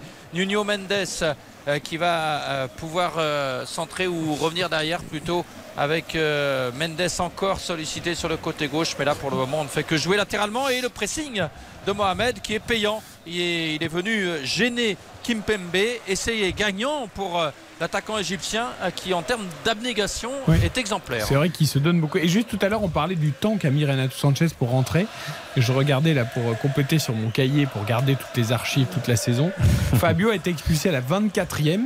Alors Vitinha est resté quelques Hmm. Oui, ça a instants un- un Mais moment. Renato est rentré à la 34e. Ah oui, non, Donc il y a eu c'est- 10 minutes entre le carton rouge de Fabio, la sortie de Vitinha et l'entrée ensuite de Renato. Ce qui est complètement dingue. Tout ça à l'époque, ça n'existait pas. Mais même là en Ligue 1, normalement 10 minutes parce que il s'est préparé tout de suite à potentiellement rentrer vu que dès qu'il était euh, au sol, Oui. Galtier a dit à Renato va t'échauffer. Donc 10 minutes, c'est vrai que c'est long. Bah oui, très long. Et la balle euh, de Messi là qui euh, était destinée, la passe de Messi qui était destinée à Mbappé et euh, ça a failli passer, ça a été contré au passage. Les Nantais qui s'en sortent bien et qui vont pouvoir repartir avec un coup franc. Chirivella depuis sa moitié de terrain qui donne à Moutou Sami qui redonne à l'Espagnol. C'est bien joué. Moutou Sami en une touche qui a trouvé Blas, mais il y avait Verratti dans le dos euh, du meneur de jeu nantais et euh, les Nantais sont obligés de revenir derrière avec Giroto, Palois, le pressing de Sarabia sur Palois euh, qui a quand même réussi à écarter pour Denis Sapia. Ça combine pas mal avec Guessant maintenant qui réussit à se débarrasser de Danilo qui donne maintenant à Moutoussami à droite. Il y a une solution avec Blas. Voilà, il est servi. Ludovic Blas, il rentre dans la surface. Il se met sur son pied gauche. La frappe directement sur Donnarumma. Et bien le mouvement, il est bon. Et la conclusion de Blas, c'est pas non plus, même si l'angle était fermé. Ah, il n'a pas pu l'enrouler. Il a frappé tendu au premier et sans doute qu'au départ il aurait préféré l'enrouler loin de Donnarumma. Mais c'était quand même cadré. C'est c'est là où Guessant est intéressant. Quand il part de plus loin, il est puissant. Quand il arrive à prendre un peu de vitesse, il, il fait très très mal, je trouve, à la défense parisienne. Et, et Ludo Blas, on a l'impression qu'il est en train de marcher, mais c'est là où il est assez exceptionnel. C'est Et que attention à la contre-attaque parisienne avec euh, Hakimi qui est contré dans la surface de réparation nantaise. Corner à suivre. il fait son inter-externe là, pour se mettre à une vitesse inter-externe pour se remettre sur le pied gauche et enchaîner. Effectivement, ça manquait un peu de précision. Il y avait la puissance, mais ils ont, ils ont je trouve, moi, les, les- les moyens de- d'inquiéter un Paris Saint-Germain qui est au petit trot hein, depuis, euh, depuis qu'ils sont en, en supériorité numérique. Oui, et puis il faut- il faut qu'ils appuient sur Kimpembe. On a vu qu'il était en difficulté. Il a déjà pris un, un jaune. Donc tu sais, peut-être qu'à la mi-temps, il y a eu des échanges, que l'arbitre s'est dit peut-être que j'ai été trop dur sur le rouge sur Fabio. Il, il faut essayer de trouver la faiblesse parisienne. Et Léo Messi à l'extérieur de la surface dans l'axe qui euh, euh, a stoppé son action et qui se fait chipper le ballon. La contre-attaque maintenant avec Guessant. La mauvaise passe de Guessant. Et c'est euh, euh, Mohamed qui est obligé de tacler ce ballon euh, pour euh, le récupérer. Mais euh, les Parisiens ont eu le temps de se replier. Il y a un carton au passage pour Marco Verratti euh, qui a commis euh, une faute. Coup franc à suivre dans le rond central pour euh, les Nantais. Mais carton pour euh, Verratti avec ah oui effectivement je viens de revoir l'action il avait raté une première fois son Je l'ai tacle pas touché, j'adore. On, vient, on vient quand même de voir l'image et il est quand même en train de dire je ne l'ai pas touché. Il s'étonne toujours alors que la faute elle est Et grossière. ça peut être dangereux parce qu'il est loin Mais du joueur. sûr. Il le tacle au niveau du, du tibia. Mais elle hein, est enfin, du- grossière, la faute. Et c'est une grosse faute. hein. Il fait totalement faute et quand il parle à l'arbitre, il a l'air sincère. Tu sais vraiment Ok, en disant, je comprends pas. J'ai rien fait, j'ai pas touché, il n'y a pas faute. et les Nantais qui euh, sur le coup franc ont perdu le ballon. Ça repart pour Paris mais ça repart de très loin avec justement Marco Verratti Renato Sanchez euh, qui euh, donne euh, à Messi euh, qui a redonné à l'ancien Lillois. Messi à nouveau dans le rond central. Verratti dans la moitié de terrain nantaise maintenant. Ah euh, Kylian Mbappé qui a tenté euh, avec la semelle de se retourner euh, et de se mettre dans le sens de la marche. Mais finalement il y avait un, un défenseur nantais dans son Giroto dos qui est venu euh, le contrer. Et c'est toujours Giroto qui est là effectivement. Mbappé à nouveau qui euh, est dans l'axe à 25 mètres Euh, il perd le ballon et c'est reparti pour Moutoussami euh, qui donne pour Ludovic Blas. Mais euh, il n'y a pas beaucoup de solutions en attaque. Ils sont à 10 les Nantais. Alors déjà sans Simon euh, le euh, potentiel offensif était amoindri mais à 10 c'est quand même difficile et euh, Puis les le Parisiens, moment- ils ont tout le temps de se replacer en fait, c'est ça. Exactement, exactement. Parce que le temps que le renfort arrive, euh, il y a plus de défenseurs parisiens qui, ou de milieux de terrain qui se replient que de joueurs nantais qui viennent apporter euh, le soutien. Donc il n'y a pas de possibilité de contre pour les Nantais. Ce qui me déçoit quand même dans la façon de jouer du PSG depuis le, le début du match parce que c'est il y a beaucoup de jeux courts, euh, il y a beaucoup d'intentions, il y a, il y a- il y a des initiatives intéressantes. Presque Mais- trop en faire, mais- je trouve. mais il n'y a pas d'occasion. Ça, ne- ça ne- ça ne débouche sur rien du tout. Il y a un moment, il faut quand même vouloir aller marquer des buts. Et, et je trouve que ça joue un peu trop à la baballe. À l'image de cette passe d'ailleurs, là, de Renato Sanchez, qui a tenté de redonner à l'intérieur, interception nantaise. Je rejoins Xavier hein, sur. Je ne crois pas du tout que Nantes a la capacité de revenir dans ce match, mais je peux me tromper complètement. Mais euh, je, je- je trouve que effectivement. euh, à 10 contre 11, euh, Nantes fait pas si pâle figure sûr, que ça. Bien sûr. Alors, et c'est là où je trouve que le. Il y a beaucoup à redire sur la prestation parisienne. Avec le centre. Oh Il y a à redire également sur la prise de balle de Donnarumma. Ça va pas être pour rassurer ceux qui doutent de lui. Parce que là, le centre, il était sans danger. Il est sorti euh, sans, sans qu'un aucun attaquant nantais soit ne soit devant lui. Et il n'a pas réussi à se saisir du ballon. Heureusement pour lui, il a pu reprendre ce ballon dans un deuxième temps. Mais. euh, euh, c'est pas le genre de, prise de balle rassurante pour euh, Donnarumma. Attention à cette combinaison entre euh, Messi et Sarabia. Et finalement, La passe de Messi pour Sarabia qui est mal négociée par l'Espagnol. Les Nantais qui peuvent récupérer le ballon. Et là, c'est un beau duel gagné par Hakimi sur le côté droit sur la relance nantaise. Et Parisiens qui sont tout près de la surface de réparation de la fond. Le centre sans danger. Il y avait absolument personne sinon Messi. Mais c'est pas Messi qui va mettre sa tête devant la fond. Donc pas de souci pour le gardien euh, nantais. Mais je trouve qu'à 11 contre 10, le Paris Saint-Germain devrait faire beaucoup mieux et être beaucoup plus dangereux. Et c'est là où je trouve qu'il y a beaucoup à redire. Ils sont en gestion. Et début en Europe avec toujours l'Espagne, UFC Barcelone qui est en train de catapulter Séville 3 à 0 euh, sur la pelouse donc du, du FC Séville. Le but d'Eric Garcia sur une nouvelle passe décisive de Jules Koundé. Ça fait donc 3 à 0 De la pour, tête, pour le FC Barcelone évidemment. Et puis euh, 2 buts à 1 pour euh, le Napoli face à la Lazio. Par Ouais, rapport et c'est que- encore un but de. Alors je, je le prononce très mal, mais il va falloir qu'on Et s'habitue. attention à- l'ouverture pour Mbappé qui file au but. Peut-être le 2-0. Le centre de Mbappé, Palois qui enlève ce ballon à Messi in, in extremis. Et le deuxième finalement est signé Mbappé, le doublé de Mbappé. Alors que le drapeau s'est levé. Ah, but. Ouais, refusé pour Ah, hors-jeu Alors- avec. euh, le tacle de Palois qui a permis à Nantes d'écarter le danger, mais le ballon est revenu quand même avec Messi pour Mbappé devant le but de la fond. Et euh, Mbappé reprise à bout portant qui termine au fond, mais but a priori refusé pour hors-jeu. On va attendre confirmation peut-être avec le VAR. Ouais, alors tout le monde est en train de regarder, y compris la recrue solaire depuis les, les petits écrans qui sont dans les, les, les bancs des remplaçants du Paris Saint-Germain. C'est sans doute un départ au départ de l'action. Enfin, Oui, un au hors-jeu tout au début, départ de euh, l'action. Mbappé hors-jeu, a priori. Euh, d'Mbappé et Messi aussi. D'ailleurs, les deux, Oui. j'ai l'impression, sont hors jeu. Euh, après, il s'était cherché un Mbappé pour Messi, Messi pour Mbappé. Euh, voilà, on est passé tout près du doublé, mais sans doute ce sera annulé par le VAR. Et pour le moment, on Et pas- attend. Oui, pendant que ça réfléchit, je vous dis juste parce que euh, il va vraiment falloir qu'on s'habitue à prononcer son nom, le Georgien du Napoli. Là. Euh, Kvaratskhelia, je vais le prononcer comme ça, c'est peut-être pas exactement ça. Il en Si, est déjà à bien. 4 buts. hein. Il en est déjà à buts. 4 buts en, Absolument. en Serie A. Et là, il a mis un but fantastique, une frappe, une mine à l'entrée de la surface. Euh, sacré trouvaille, hein, lui qui joue au Rubin Kazan. Euh, et franchement, pour l'instant, il fait un début de saison en Italie incroyable. On peut le- on peut l'appeler euh, Gvisha, Kvisha, c'est oui, son prénom. son prénom. Ouais, c'est bien pour le Scrabble. hein. Il a trouvé une solution, Il y a des. K, des H et tout, c'est pas mal. En Non, tout cas, super joueur. Et on attend toujours la décision de Monsieur Gaillouste et de l'arbitrage euh, vidéo. Et Monsieur Gaillouste indique que le but est validé. Alors que on, on avait tous imaginé qu'il y avait hors-jeu au départ de l'action euh, de euh, Mbappé, mais non, finalement. Alors il doit être couvert en haut du terrain, sur le haut il du est terrain. couvert en haut, c'est sûr. Ah, c'est en haut? Alors Ah, Messi c'est- est hors jeu, Messi est hors jeu. Alors d'ailleurs c'est un peu un problème parce que Messi est largement hors jeu et, et c'est lui qui va donner la passe sur Bah le oui. but. Donc forcément il est en avance sur Palois puisqu'il est hors jeu. C'est quand même incroyable. Sur la ligne qui Ouais, te juste- t'as la patte de Messi qui est hors jeu. Et au final, c'est accepté. Ouais, mais il est pas sur la, il, il est pas sur la première ouverture en fait. Non, mais d'accord, c'est- mais sauf que. C'est le fameux jeu de position. Ah, bien sûr. Ouais, sauf que c'est toujours pareil, ça l'arbitre. Une Ah, fois mais- il l'accepte, une fois il il l'accepte pas. Le Maintenant on l'a, on l'a- ouais, on l'a enlevé le En, hors jeu de en- position. en règle générale, effectivement, si tu vas dans la direction du ballon, si t'es deux à aller dans la direction du ballon et que, enfin, tu joues potentiellement ce ballon-là et que t'es hors jeu au départ, là, il le siffle. Là, dans ces cas-là, non, puisqu'il il est- il va à l'opposé. Donc, euh, effectivement, il ne siffle pas, mais ça se joue à pas grand-chose, mais ça traînait euh, énormément là-haut. C'est qui C'est euh, c'est Apia qui traînait en haut qui, qui couvre. Eh ben Apia il préfère faire des crochets et des dribbles maintenant que, Ah, parce que de que défendre. C'est lui qui couvre tout le monde, en fait. Et les Parisiens qui euh, désormais sont quasiment à l'abri à 11 contre 10, 2 à 0 avec ce doublé de Kylian Mbappé et Qui rejoint. Neymar en tête des buteurs. Exactement, j'allais le dire.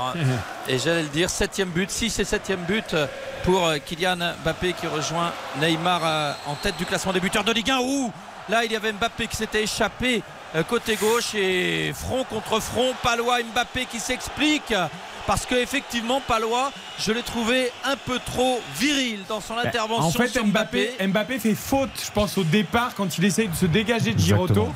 Et Palois, en fait, vient faire la police derrière. Et il n'a pas à faire la Eh police. oui, bien sûr. parce que là, Après, c'est je voudrais voir le geste d'Mbappé quand même. Moi aussi, ouais. Parce que le geste d'Mbappé, il me semble pas très clean euh, sur. C'est Giroto qui. euh, Alors voilà, Mbappé écope d'un carton jaune. Et euh, évidemment, euh, il. euh, parce il pense, non mais il pense qu'il prend carton jaune pour la, la brouille avec Palois alors que lui n'a rien dit. Mais je pense qu'il prend carton jaune pour son geste. Alors je pense que M. Gaillouste a dû dire quand même oralement à Mbappé je vous mets cet avertissement pour cette raison-là. Pas sûr qu'il lui ait dit quoi que ce soit. Par contre, il est en train de l'expliquer à Marquinhos. Et en fait, est-ce qu'il se dégage pas avec le coude Mbappé? Eh oui, c'est un coup de coude. C'est un coup de coude sur Giroto. Et donc Mbappé, il le sait pas qu'il a mis un coup de coude à Bien Giroto sûr qu'il Bah le sait. voilà. Il est pas beau son geste à Mbappé hein, pour prendre la position préférentielle. Ah bah, je suis d'accord euh, complètement. Et, et- et- mais Palois n'a pas à faire ce qu'il a fait également. après, et du coup, j'ai l'impression que Palois hein, n'a pas pris de jaune et, et ça aurait pas été illogique. hein. Bien sûr, parce qu'il là, là, encore une fois, Ah, il a déjà pris un. Oui, sinon il est expulsé, sûr. Palois. Ah oui, effectivement. Là, il vient couper et lui montrer Oh, qu'est-ce que j'ai vu le geste, qu'est-ce que tu fais vu, je t'ai vu sur Giroto. Mais après, voilà, c'est toujours la même chose. On- tous les week-ends, on parle de la même chose. Ce côté euh, justicier, ce- voilà, c'est. Effectivement, il- mais là, c'est bien. Monsieur Gailloust a- n'a même pas sorti le deuxième carton Voilà. jaune et on peut s'en réjouir. Pour revenir sur le but, il y a quand même une sacrée connexion entre Mbappé et Messi. hein. Euh, il- alors, quand Neymar est là, il y a une bonne connexion aussi, mais, mais c'est vrai que les deux là en particulier se trouvent particulièrement bien.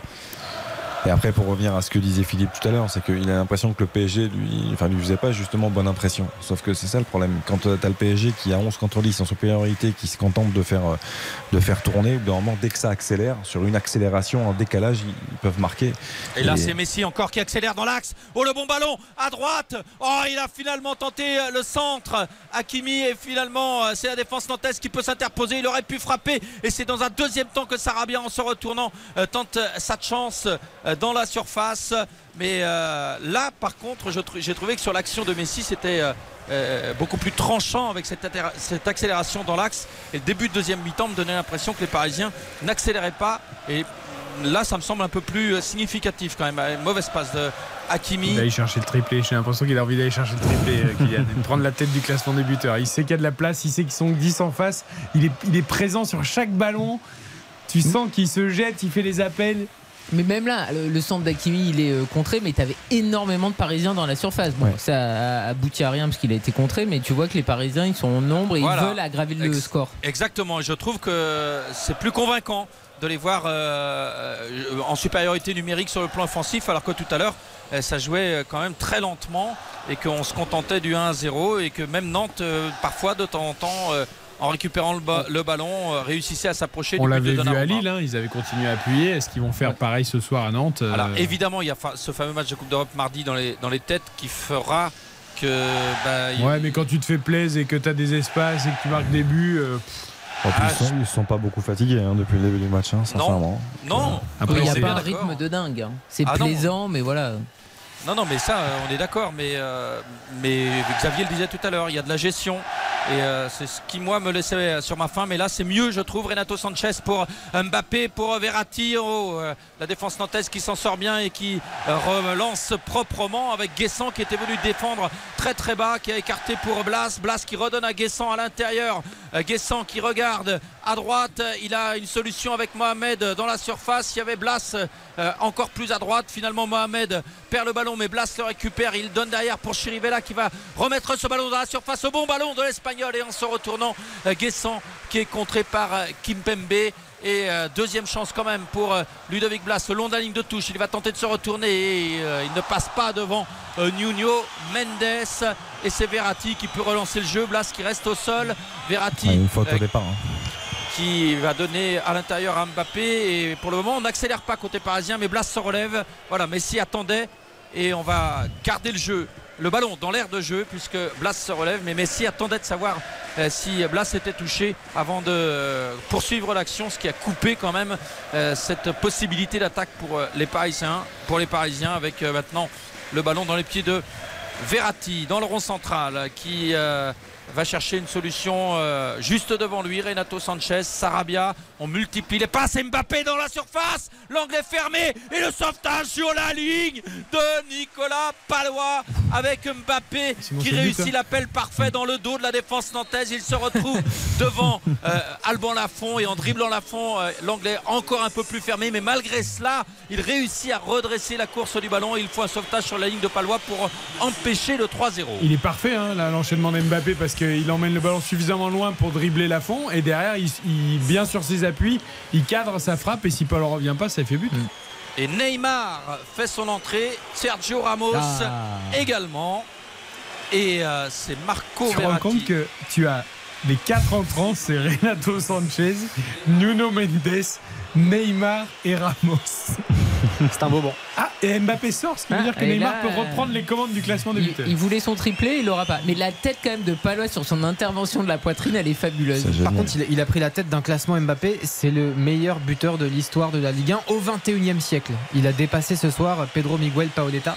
Euh, et donc Kylian Mbappé, Kylian Mbappé, pardon, c'est du coup 142 buts en Ligue 1. C'est absolument sensationnel. Et Lionel Messi qui a fait deux passes D ce soir. Euh, c'est 16 passes décisives en tout depuis l'année 2022. C'est le meilleur passeur sur les 5 grands championnats sur l'année civile. Et le corner qui n'a rien donné, les Nantais qui repartent à l'attaque avec euh, Ludovic Blas euh, le long de la ligne de touche dans la moitié de terrain parisienne est obligé d'attendre du renfort. Chirivella derrière lui euh, qui lui a proposé une solution, mais Chirivella qui est obligé de revenir derrière avec Castelletto. Et la sortie de Mbappé est intéressante dans le sens où Christophe Galtier mm, ne veut pas faire de jaloux. Neymar euh, n'a pas euh, débuté le match, il entre maintenant et euh, Mbappé sort. Ça veut dire qu'il n'y a pas euh, de joueurs qui vont évoluer plus que d'autres. Ouais, il faudra véritablement partager le temps de jeu entre les trois de devant. Messi est toujours sur la pelouse, mais il serait étonnant que lui aussi ne cède pas sa place avant la fin. C'est exactement ça, sachant qu'Mbappé n'était pas sorti euh, alors que Neymar et, et Messi, euh, c'était le cas ouais, cette semaine effectivement à Toulouse. Donc il y, y a une bonne répartition effectivement. Alors c'est important pour respecter les temps de jeu et également Et les surtout les égos. voilà. Mais c'est très important que Galtier ose le faire parce que tu vois sur le visage d'Mbappé qu'il n'est pas ravi de sortir, mais au moins voilà, Galtier il essaye de tenir euh, ses discours qu'il a eu en conférence de presse en disant qu'il fallait que tout le monde ait du temps de jeu. Et voilà, Mbappé il est peut-être pas ravi, mais Galtier il veut donner euh, du temps de jeu et il veut surtout euh, essayer de concerner tout son groupe. Après, j'ai un gros trou de mémoire, mais euh, tu as droit à 5 changements, mais en 3 fois. temps. Oui. Mais Bah, donc, celui de la mi-temps ne compte pas. Ah, celui de la première mi-temps ne compte pas Non, celui de la mi-temps, quand il y a un, Ah, pendant c'est la ça. pause. Donc il a encore, parce qu'il y en avait eu un en première mi-temps, il y en a eu un à la pause et il y en a eu mais deux celui là. de la pause ne compte pas, donc il a encore droit Donc à il a un encore stop. droit à un changement. Et euh, côté nantais, euh, on va faire entrer euh, deux nouveaux joueurs euh, dans quelques instants. Et bah, voilà, ça va être maintenant, puisque le ballon est sorti en touche en faveur euh, du euh, Paris Saint-Germain. On est euh, dans la moitié de terrain parisienne, mais finalement les deux remplaçants nantais euh, vont encore patienter. Euh, il s'agit de euh, Corchia qui va faire euh, son entrée. Et euh, je crois que c'est Coco, le deuxième, euh, qui se prépare euh, pour euh, le FC Nantes. Euh, non, c'est plutôt euh, un jeune euh, issu du centre de formation.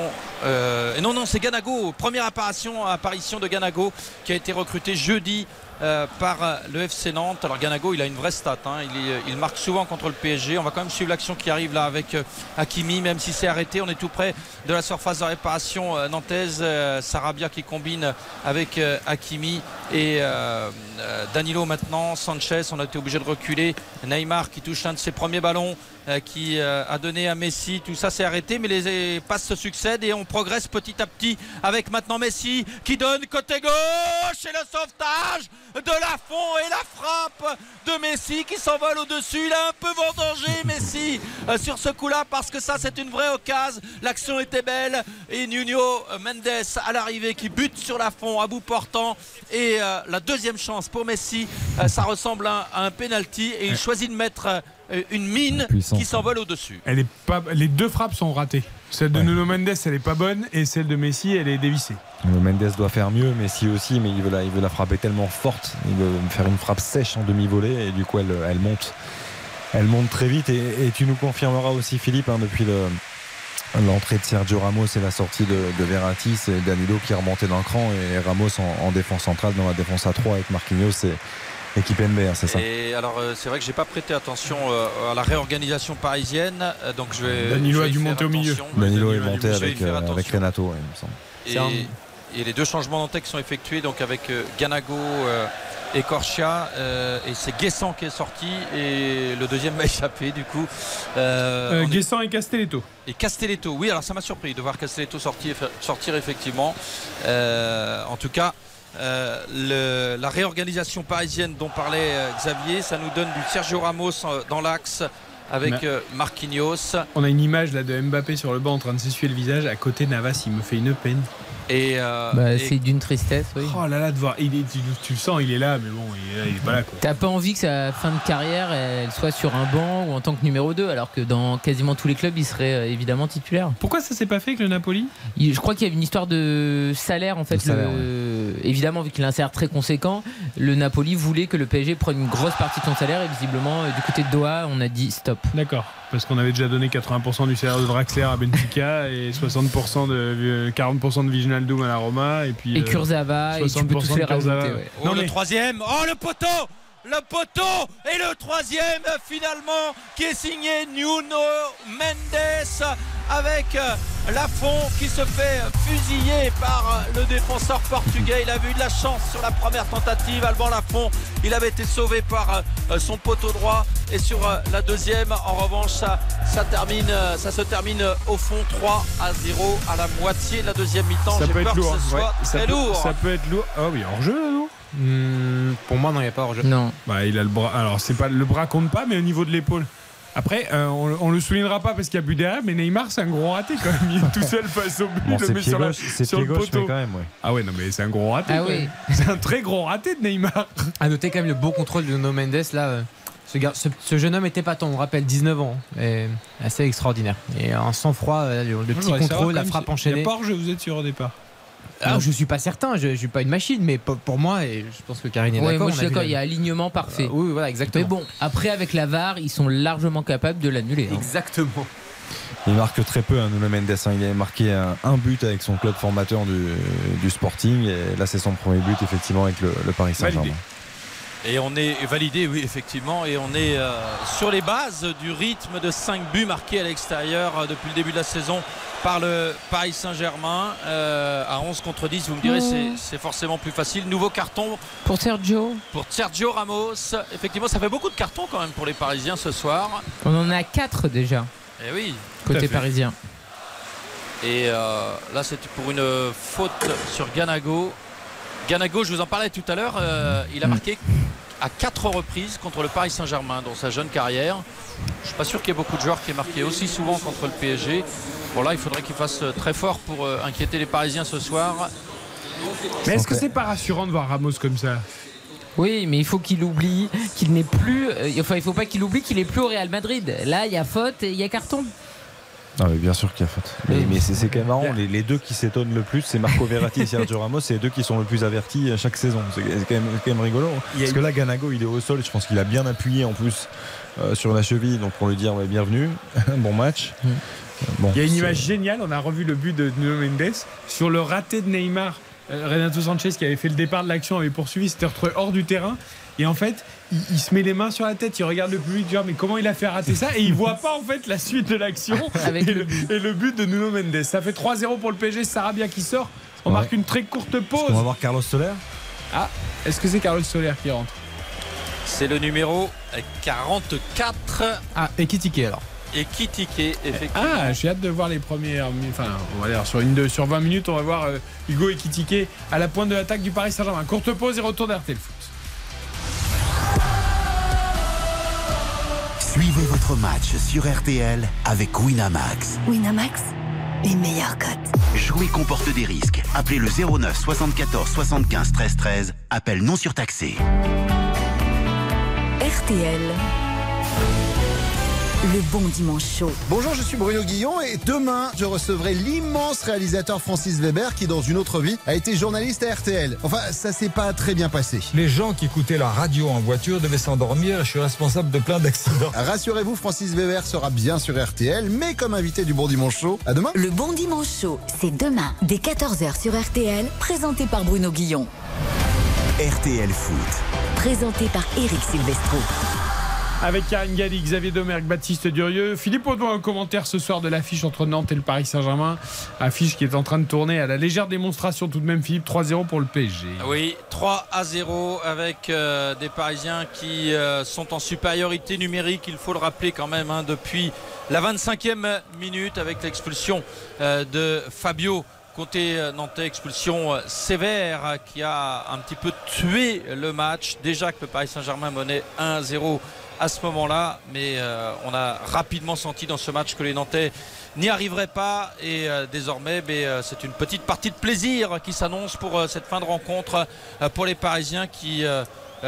depuis le début ont quand même eu une grosse possession avec des actions dont ils ont le secret, des passes qui s'enchaînent, même si euh, il y a eu un petit peu de déchets euh, devant le but et euh, que ce début de deuxième mi-temps a été un petit peu long à se mettre en route désormais.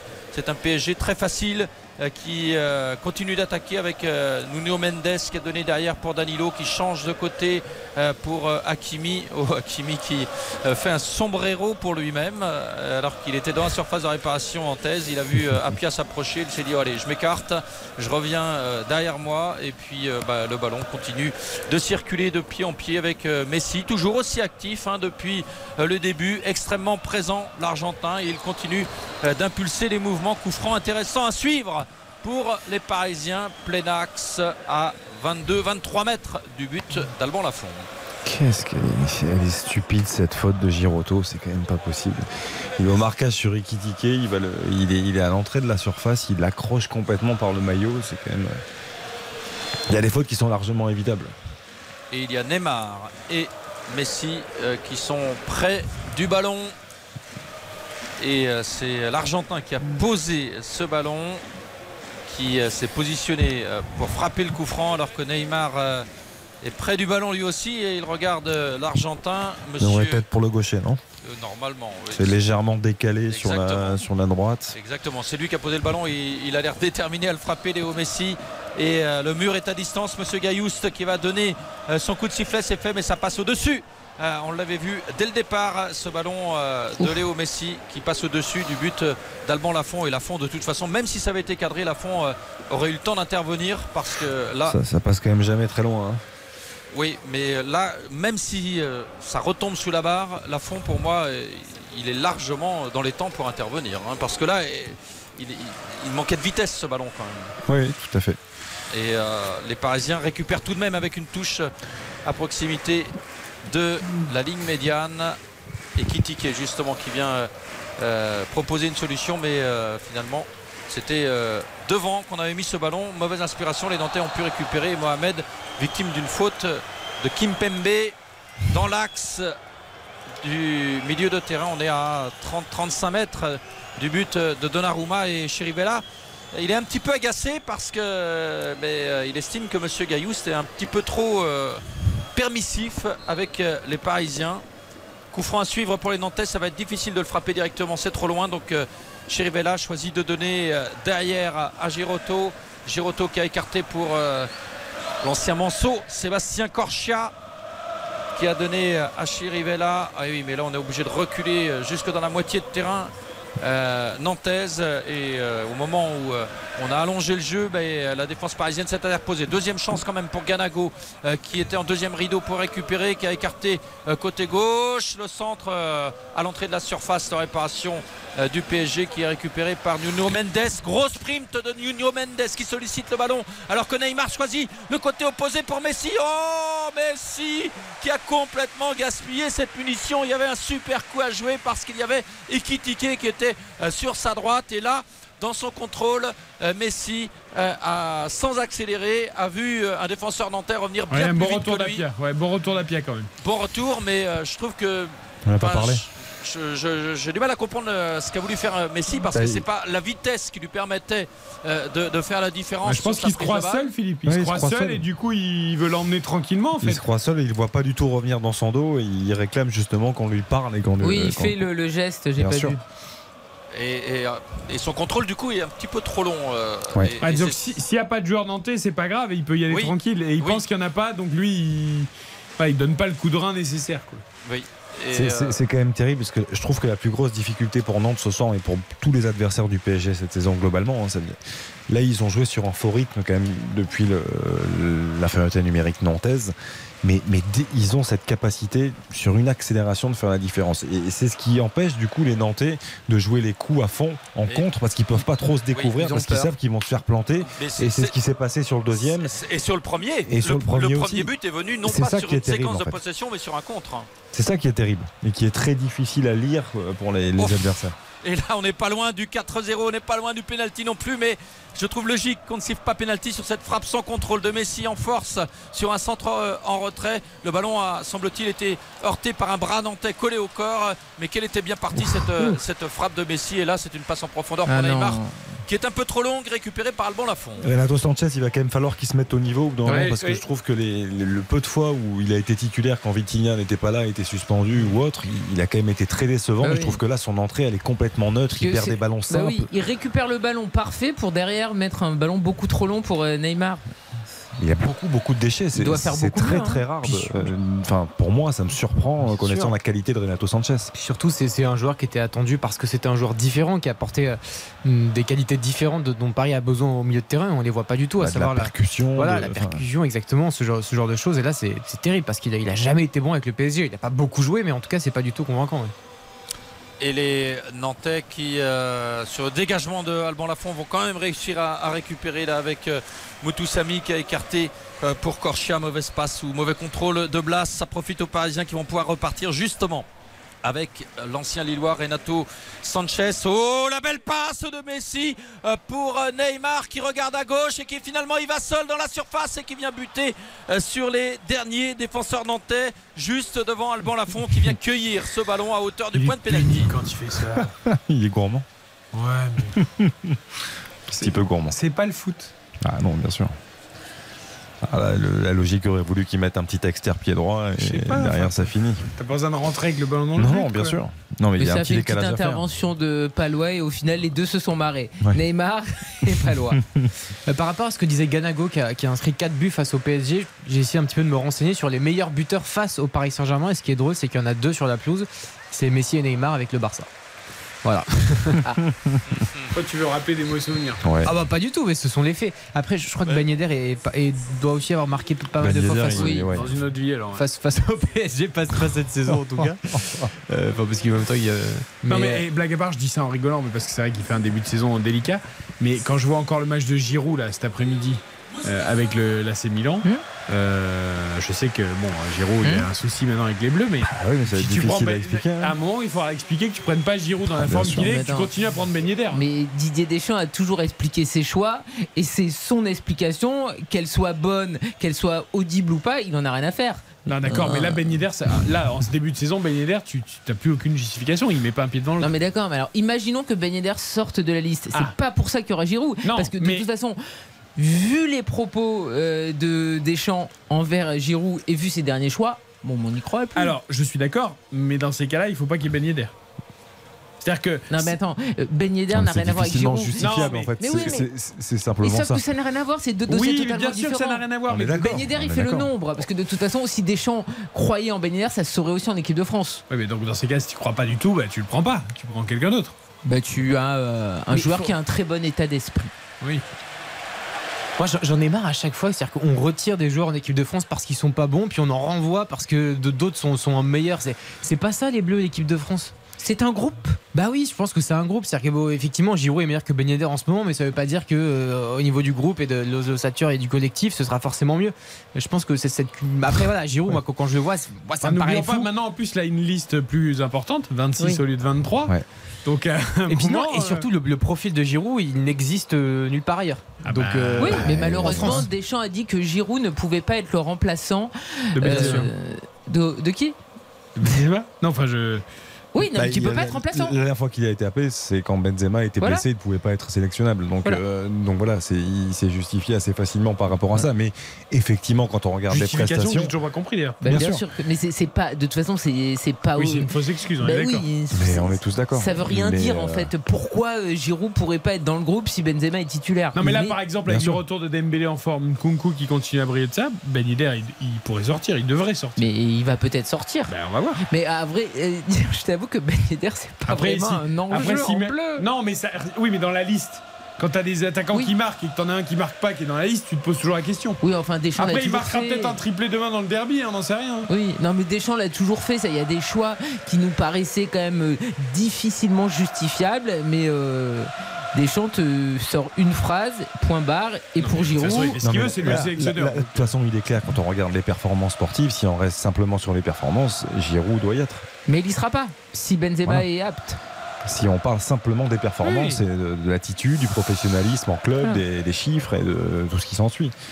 Là, ça doit quand même être dur, Philippe. Je, je reviens au, au match à la Beaujoire parce que ils sont éteints complètement les supporters nantais. Oui. Ah, là, et on n'entend que les supporters du Ah, PSG les qui chantent. Parisiens là Alors non, là- les, les chants que vous entendez, ce sont les supporters euh, nantais qui Là, oui, mais il y a quelques lancer. minutes, c'était les, les supporters du PSG qu'on Oui. entendait. Oui, oui, et euh, ça pourrait faire 4 là avec la combinaison Neymar-Messi dans la surface et c'est Palois euh, qui remporte son duel face à Messi et qui dégage en touche. Il fait encore un bon match. hein.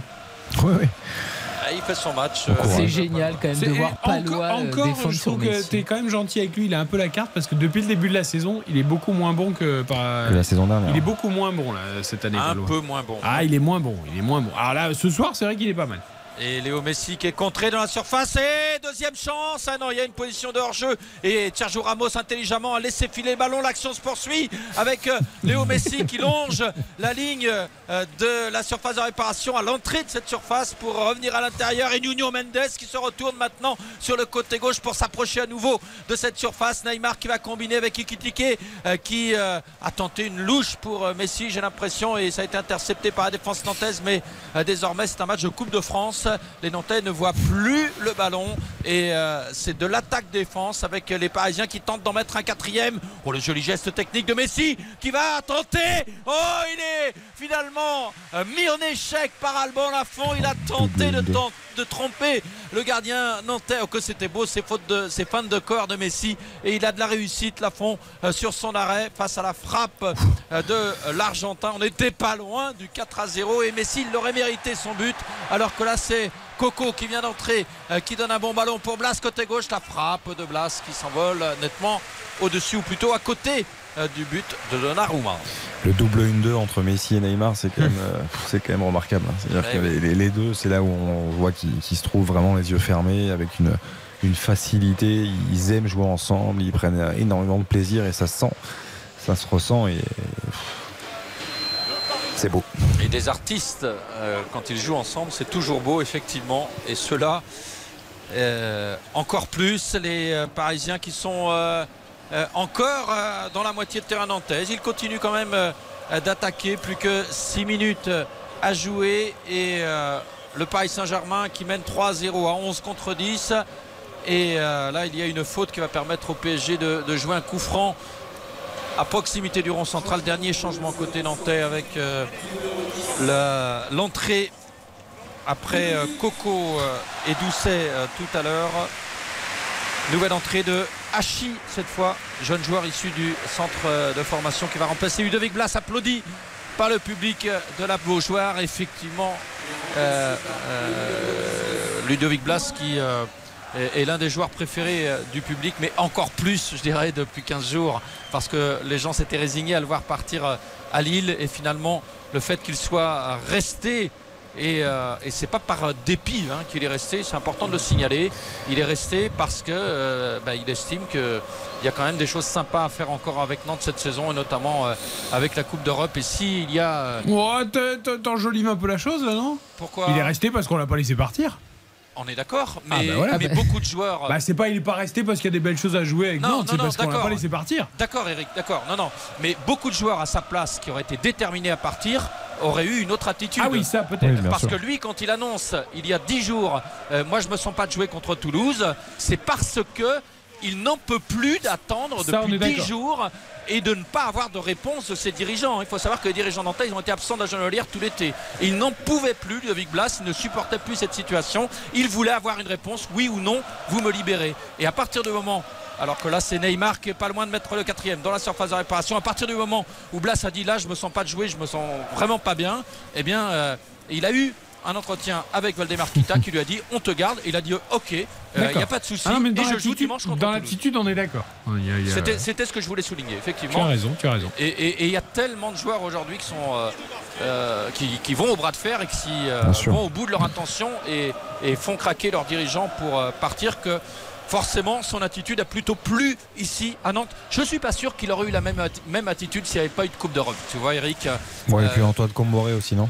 Oui, ils sont Je très pense- proches. je- Je pense qu'ils sont très proches, ils le respectent énormément et oui, il était dans mais- une position un peu délicate. Oui, mais la saison euh, à venir du FC Nantes, euh, sans la Évidemment. Coupe d'Europe, elle n'a pas du tout la même saveur.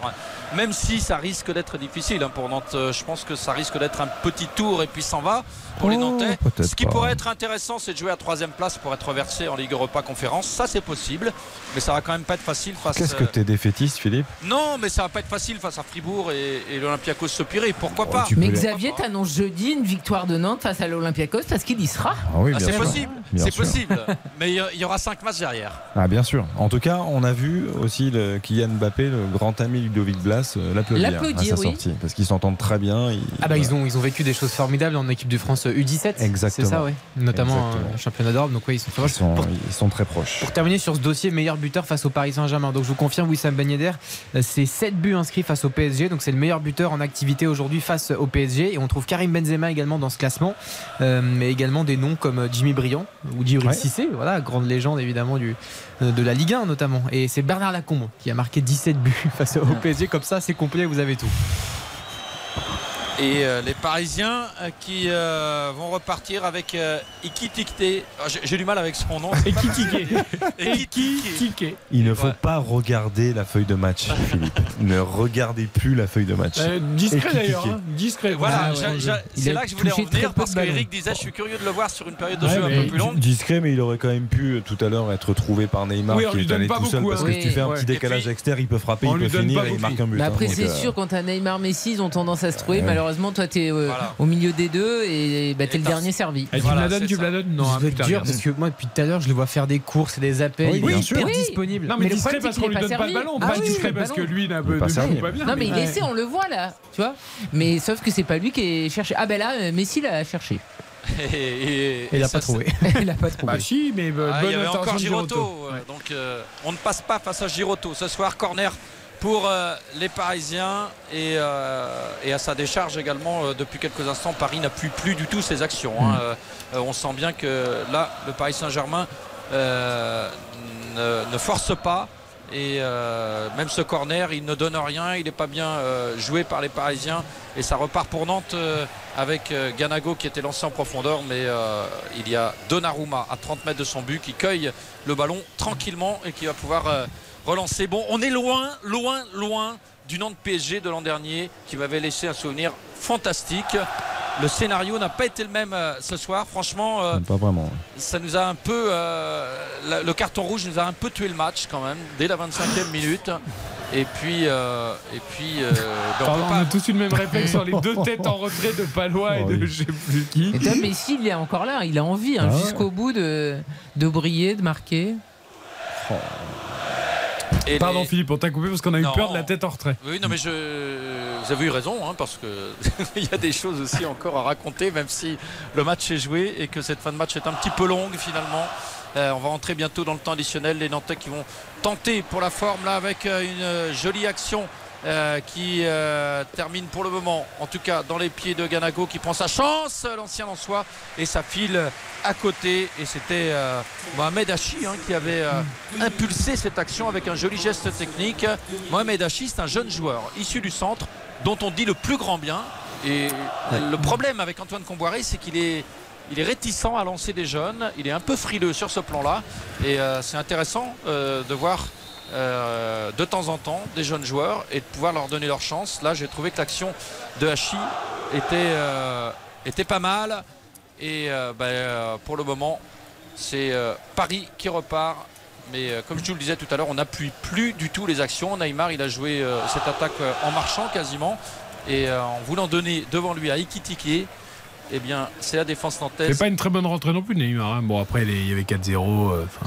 Voilà, c'est anecdotique. Mais je trouve que dans la- dans dans l'envie, dans, le. Ah, dans l'envie, oui, il y est. Il n'a pas été toujours euh, très juste, mais je trouve que dans l'envie, il y est par oui, contre. mais bah, c'est Ah, quand c'est- même, c'est ça quand même tranquille ou bilou. hein. Ouais, Oui, mais- c'est ça. Quoi. Bon, après, c'est le scénario du match aussi. Hein, mais... Et quand on, quand on rentre en cours de match, on a envie Oui. de, on a envie. Normalement, on a un peu plus envie quand même. On en- euh, bon, là. euh, Moi, j'ai trouvé qu'il avait eu envie de s'amuser quand même avec Messi. Après, il a, S'amuser. il a manqué de justesse et notamment euh, sur euh, son ballon qu'il met sur le poteau. Tu as raison, il a envie de s'amuser. Ouais, Voilà. mais je l'ai pas senti, tu vois, genre complètement déconnecté. On, Non, on se souvient qu'avec Paris, on l'a vu parfois dans des attitudes détestables. Là, il, il a envie de s'amuser Oui. avec son pote. Ouais, tout à fait.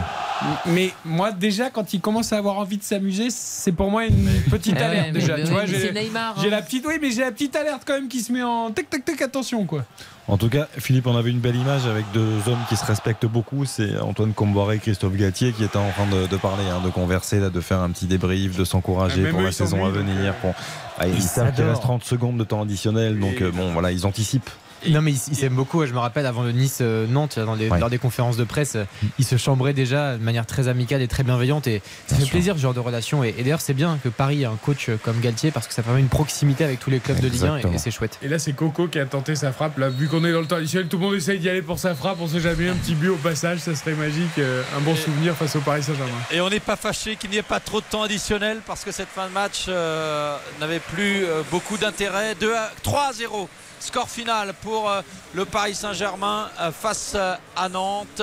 Et on rappelle quand même que c'est Mbappé hein, qui avait ouvert la voie du succès avec un doublé. Et le troisième but signé Nuno Mendes à 20 minutes de la fin. Mais le fait marquant, c'est quand même l'expulsion de Fabio à la 25e, juste après l'ouverture euh, du score euh, de Kylian Mbappé. Et euh, forcément à 10 contre 11 aussitôt dans le match. C'était trop dur pour Nantes ce soir. Il est déçu qu'il Mbappé, il peut pas repartir avec le ballon du match. Il espérait augmenter un peu sa collection de ballons dans sa vitrine, mais il faudra attendre le ballon qu'on donne à un joueur qui réussit un triplé. Évidemment, Il n'y a plus de place dans la vitrine malheureusement. Victoire du Paris Saint-Germain 3-0 à Nantes. Nous allons noter évidemment la rencontre, le magnifique, le catastrophique, les encouragements du soir. Avant cela, les stats de ce match pendant que les joueurs se saluent et se congratulent. Avec une large domination parisienne évidemment, 20 tirs en tout, 7 sont cadrés, 60% de possession. Euh, Nantes qui a bien rivalisé par contre en termes de, de duel, il faut le dire. Euh, à noter également 4 cartons jaunes pour le Paris Saint-Germain, on l'a dit, Euh, mais euh, près de 700 passes avec euh, une masterclass de Lionel Messi qui a, qui a touché, euh, je crois, 120 ballons. C'est quasiment son record euh, en Ligue 1 avec le, le Paris Saint-Germain, c'est aussi à noter sur cette rencontre. Ah, je vais peut-être nuancer un peu, mais on verra tout à l'heure dans le magnifique, le catastrophique, les encouragements du soir. Notons cette rencontre. RTL Foot. La note. Philippe, tu étais à 5. Est-ce que le fait qu'il y ait eu deux buts en seconde période te fait monter à 6 ou pas? Non, non. Moi, je, je suis déçu de ma soirée. Je ne vais pas vous le cacher parce qu'il n'y a pas eu de match, il n'y a pas eu de suspense. Euh, moi, je suis euh, comme Xavier pour être satisfait euh, quand j'assiste à un match. Il faut qu'il y ait euh, une opposition. Et euh, Monsieur Gaillouste n'y est pas pour rien, mais on a senti très tôt Nantes impuissant dans ce match. Donc, euh, je reste sur mon 5. Et on parlait de l'entente entre Mbappé et Blas. Ils sont en train de longuement converser Ouais. au centre du terrain, tous les deux. De Euh, parler dans leur maillot. Avant, oui, je alors- connaissais la technique de parler avec la la- main Mbappé, devant. il a la main et Ouais, et maillot. Ludo Blas a la technique je parle dans le maillot pour que tu m'entendes. Je peux raconter une anecdote parce que j'ai fait un match en district euh, cette semaine que je suis allé voir. Donc il n'y a pas de caméra rien et les, les gamins parlent aussi C'est avec la, main devant la bouche. Ah bah, c'est le mimétisme. hein, Ouais, c'est c'est- terrible. c'est terrible. Tristesse. Heureusement qu'à la radio on peut pas, parce que sinon on nous entendrait pas. Ouais, ouais.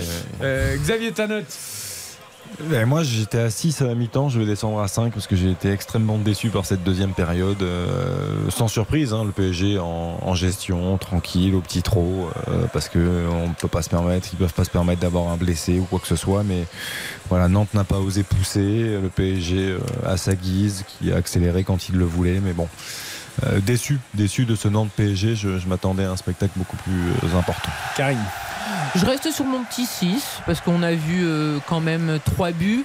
Le score aurait pu être plus large si les Parisiens avaient moins voulu faire à toi, à moi, à toi, à moi. Mais euh, c'était quand même une, soirée euh, plaisante. Et puis là, tu vois, Kylian Mbappé va rejoindre les autres C'est la petite Parisiens. qu'on vient d'entendre d'ailleurs dans Voilà. le micro de Philippe Audouin. C'est parce que Mbappé saluer a, le COP parisien. a sprinté pour saluer les supporters. C'est ça, Philippe? Je suis pas sûr que vous ayez entendu l'ovation des supporters parisiens, mais plutôt celle des supporters nantais Ah, qui, qui sont sur ma droite. D'accord. Euh, bah, désignons le magnifique du soir. RTL Foot. Le magnifique. Faut-il échapper au double booteur Dis-moi, proposez-moi des choses, Philippe. Ah, je vais rester sur euh, Mbappé parce que, parce que son doublé, parce que euh, on retrouve le Mbappé efficace de, de la saison dernière qu'on n'a jamais perdu d'ailleurs. Moi, je vais, peut-être surprendre, mais je vais donner à un joueur que j'ai trouvé très courageux ce soir, que j'ai trouvé très bon défensivement dans ses interventions. C'est André Girotto. J'ai trouvé, je trouvais qu'il a fait un match plein dans, dans tout ce qu'il a entrepris. Derrière, il a colmaté beaucoup de choses et euh, voilà, j'ai beaucoup aimé. Je suis trou- souvent critique avec Girotto, mais là, je l'ai trouvé très bon ce C'est vrai, soir. on met souvent pas loin en avant, mais Ouais. Girotto est aussi souvent euh, dans les, coups- dans les bons coups. Mais ça aurait été mon encouragement, tu vois, Giroto. Euh, magnifique. euh, Non, moi j'ai ben, j'ai envie de plus de mettre Messi. Évidemment, il a pas marqué, mais il est euh, sur les buts. Il a été euh, du début jusqu'à la fin. J'ai trouvé qu'il avait du jus, qu'il était euh, le Messi euh, qu'on aime, le Messi qu'on voyait pas forcément beaucoup avec euh, le PSG. Je suis déçu qu'il ait pas marqué, mais en tout cas jusqu'à la dernière seconde, il essayait de faire briller les autres et de marquer. Mais il n'y a pas de magnifique pour moi dans ce match. Mais voilà, j'ai envie Je de peux apporter Messi. une toute petite nuance. Je suis comme toi, sûr. je suis enthousiasmé par le Lionel Messi version 2022-2023, notamment euh, son intensité, son envie, ses courses. Comme tu dis, pendant 90 minutes, il a cherché. Juste, j'ai trouvé qu'il a manqué un tout petit peu, et c'est rare pour un joueur de cette classe, de clairvoyance et de justesse. Il Non, a voulu il a par- manqué de justesse. Il c'est a, voulu, il a voulu à chaque fois faire le, le petit dribble de plus, la petite passe C'est vrai. compliquée de plus. Et parfois, euh, quand tu as des génies comme ça du jeu, et ben, parfois la passe la plus simple, c'est souvent la meilleure. Et il n'a pas toujours fait ça Non, dans non, le match. mais même Messi. son coup franc, il est pas cadré. Il y a sa frappe qui est Non, complètement mais- dévissée. Donc pour du Messi, c'est pas c'est possible. génial de le voir comme ça. De toute façon, il n'y a pas de magnifique pour moi et j'ai aimé son match euh, par rapport à, à toutes les déceptions qu'on a pu connaître avec lui au PSG. Baptiste. 27 ballons perdus pour Messi, c'est aussi un chiffre à, à mettre en lumière ce soir. Ouais, de temps en temps, il a, il a voulu en faire un peu trop. Le catastrophique. RTL Foot, Le catastrophique. Fab- Fabio Oh non, Philippe, non, mais non, le, mais souvent c'est vrai que c'est celui qui prend le rouge, mais là, je trouve que c'est sévère. Philippe, Ouais, ouais. Euh, J'ai du mal à trouver un catastrophique et du coup je suis assez convaincu par euh, ce que vous m'avez dit dans la soirée tout à l'heure. Je sais plus qui s'est exprimé sur Renato Sanchez euh, qui est très en deçà de son réel niveau et pas du tout influent ce soir. Il n'a pas saisi sa chance. Ah, moi, c'est lui. Euh, à n'en pas douter. Je, je- je suis très, même très remonté contre Renato Sanchez.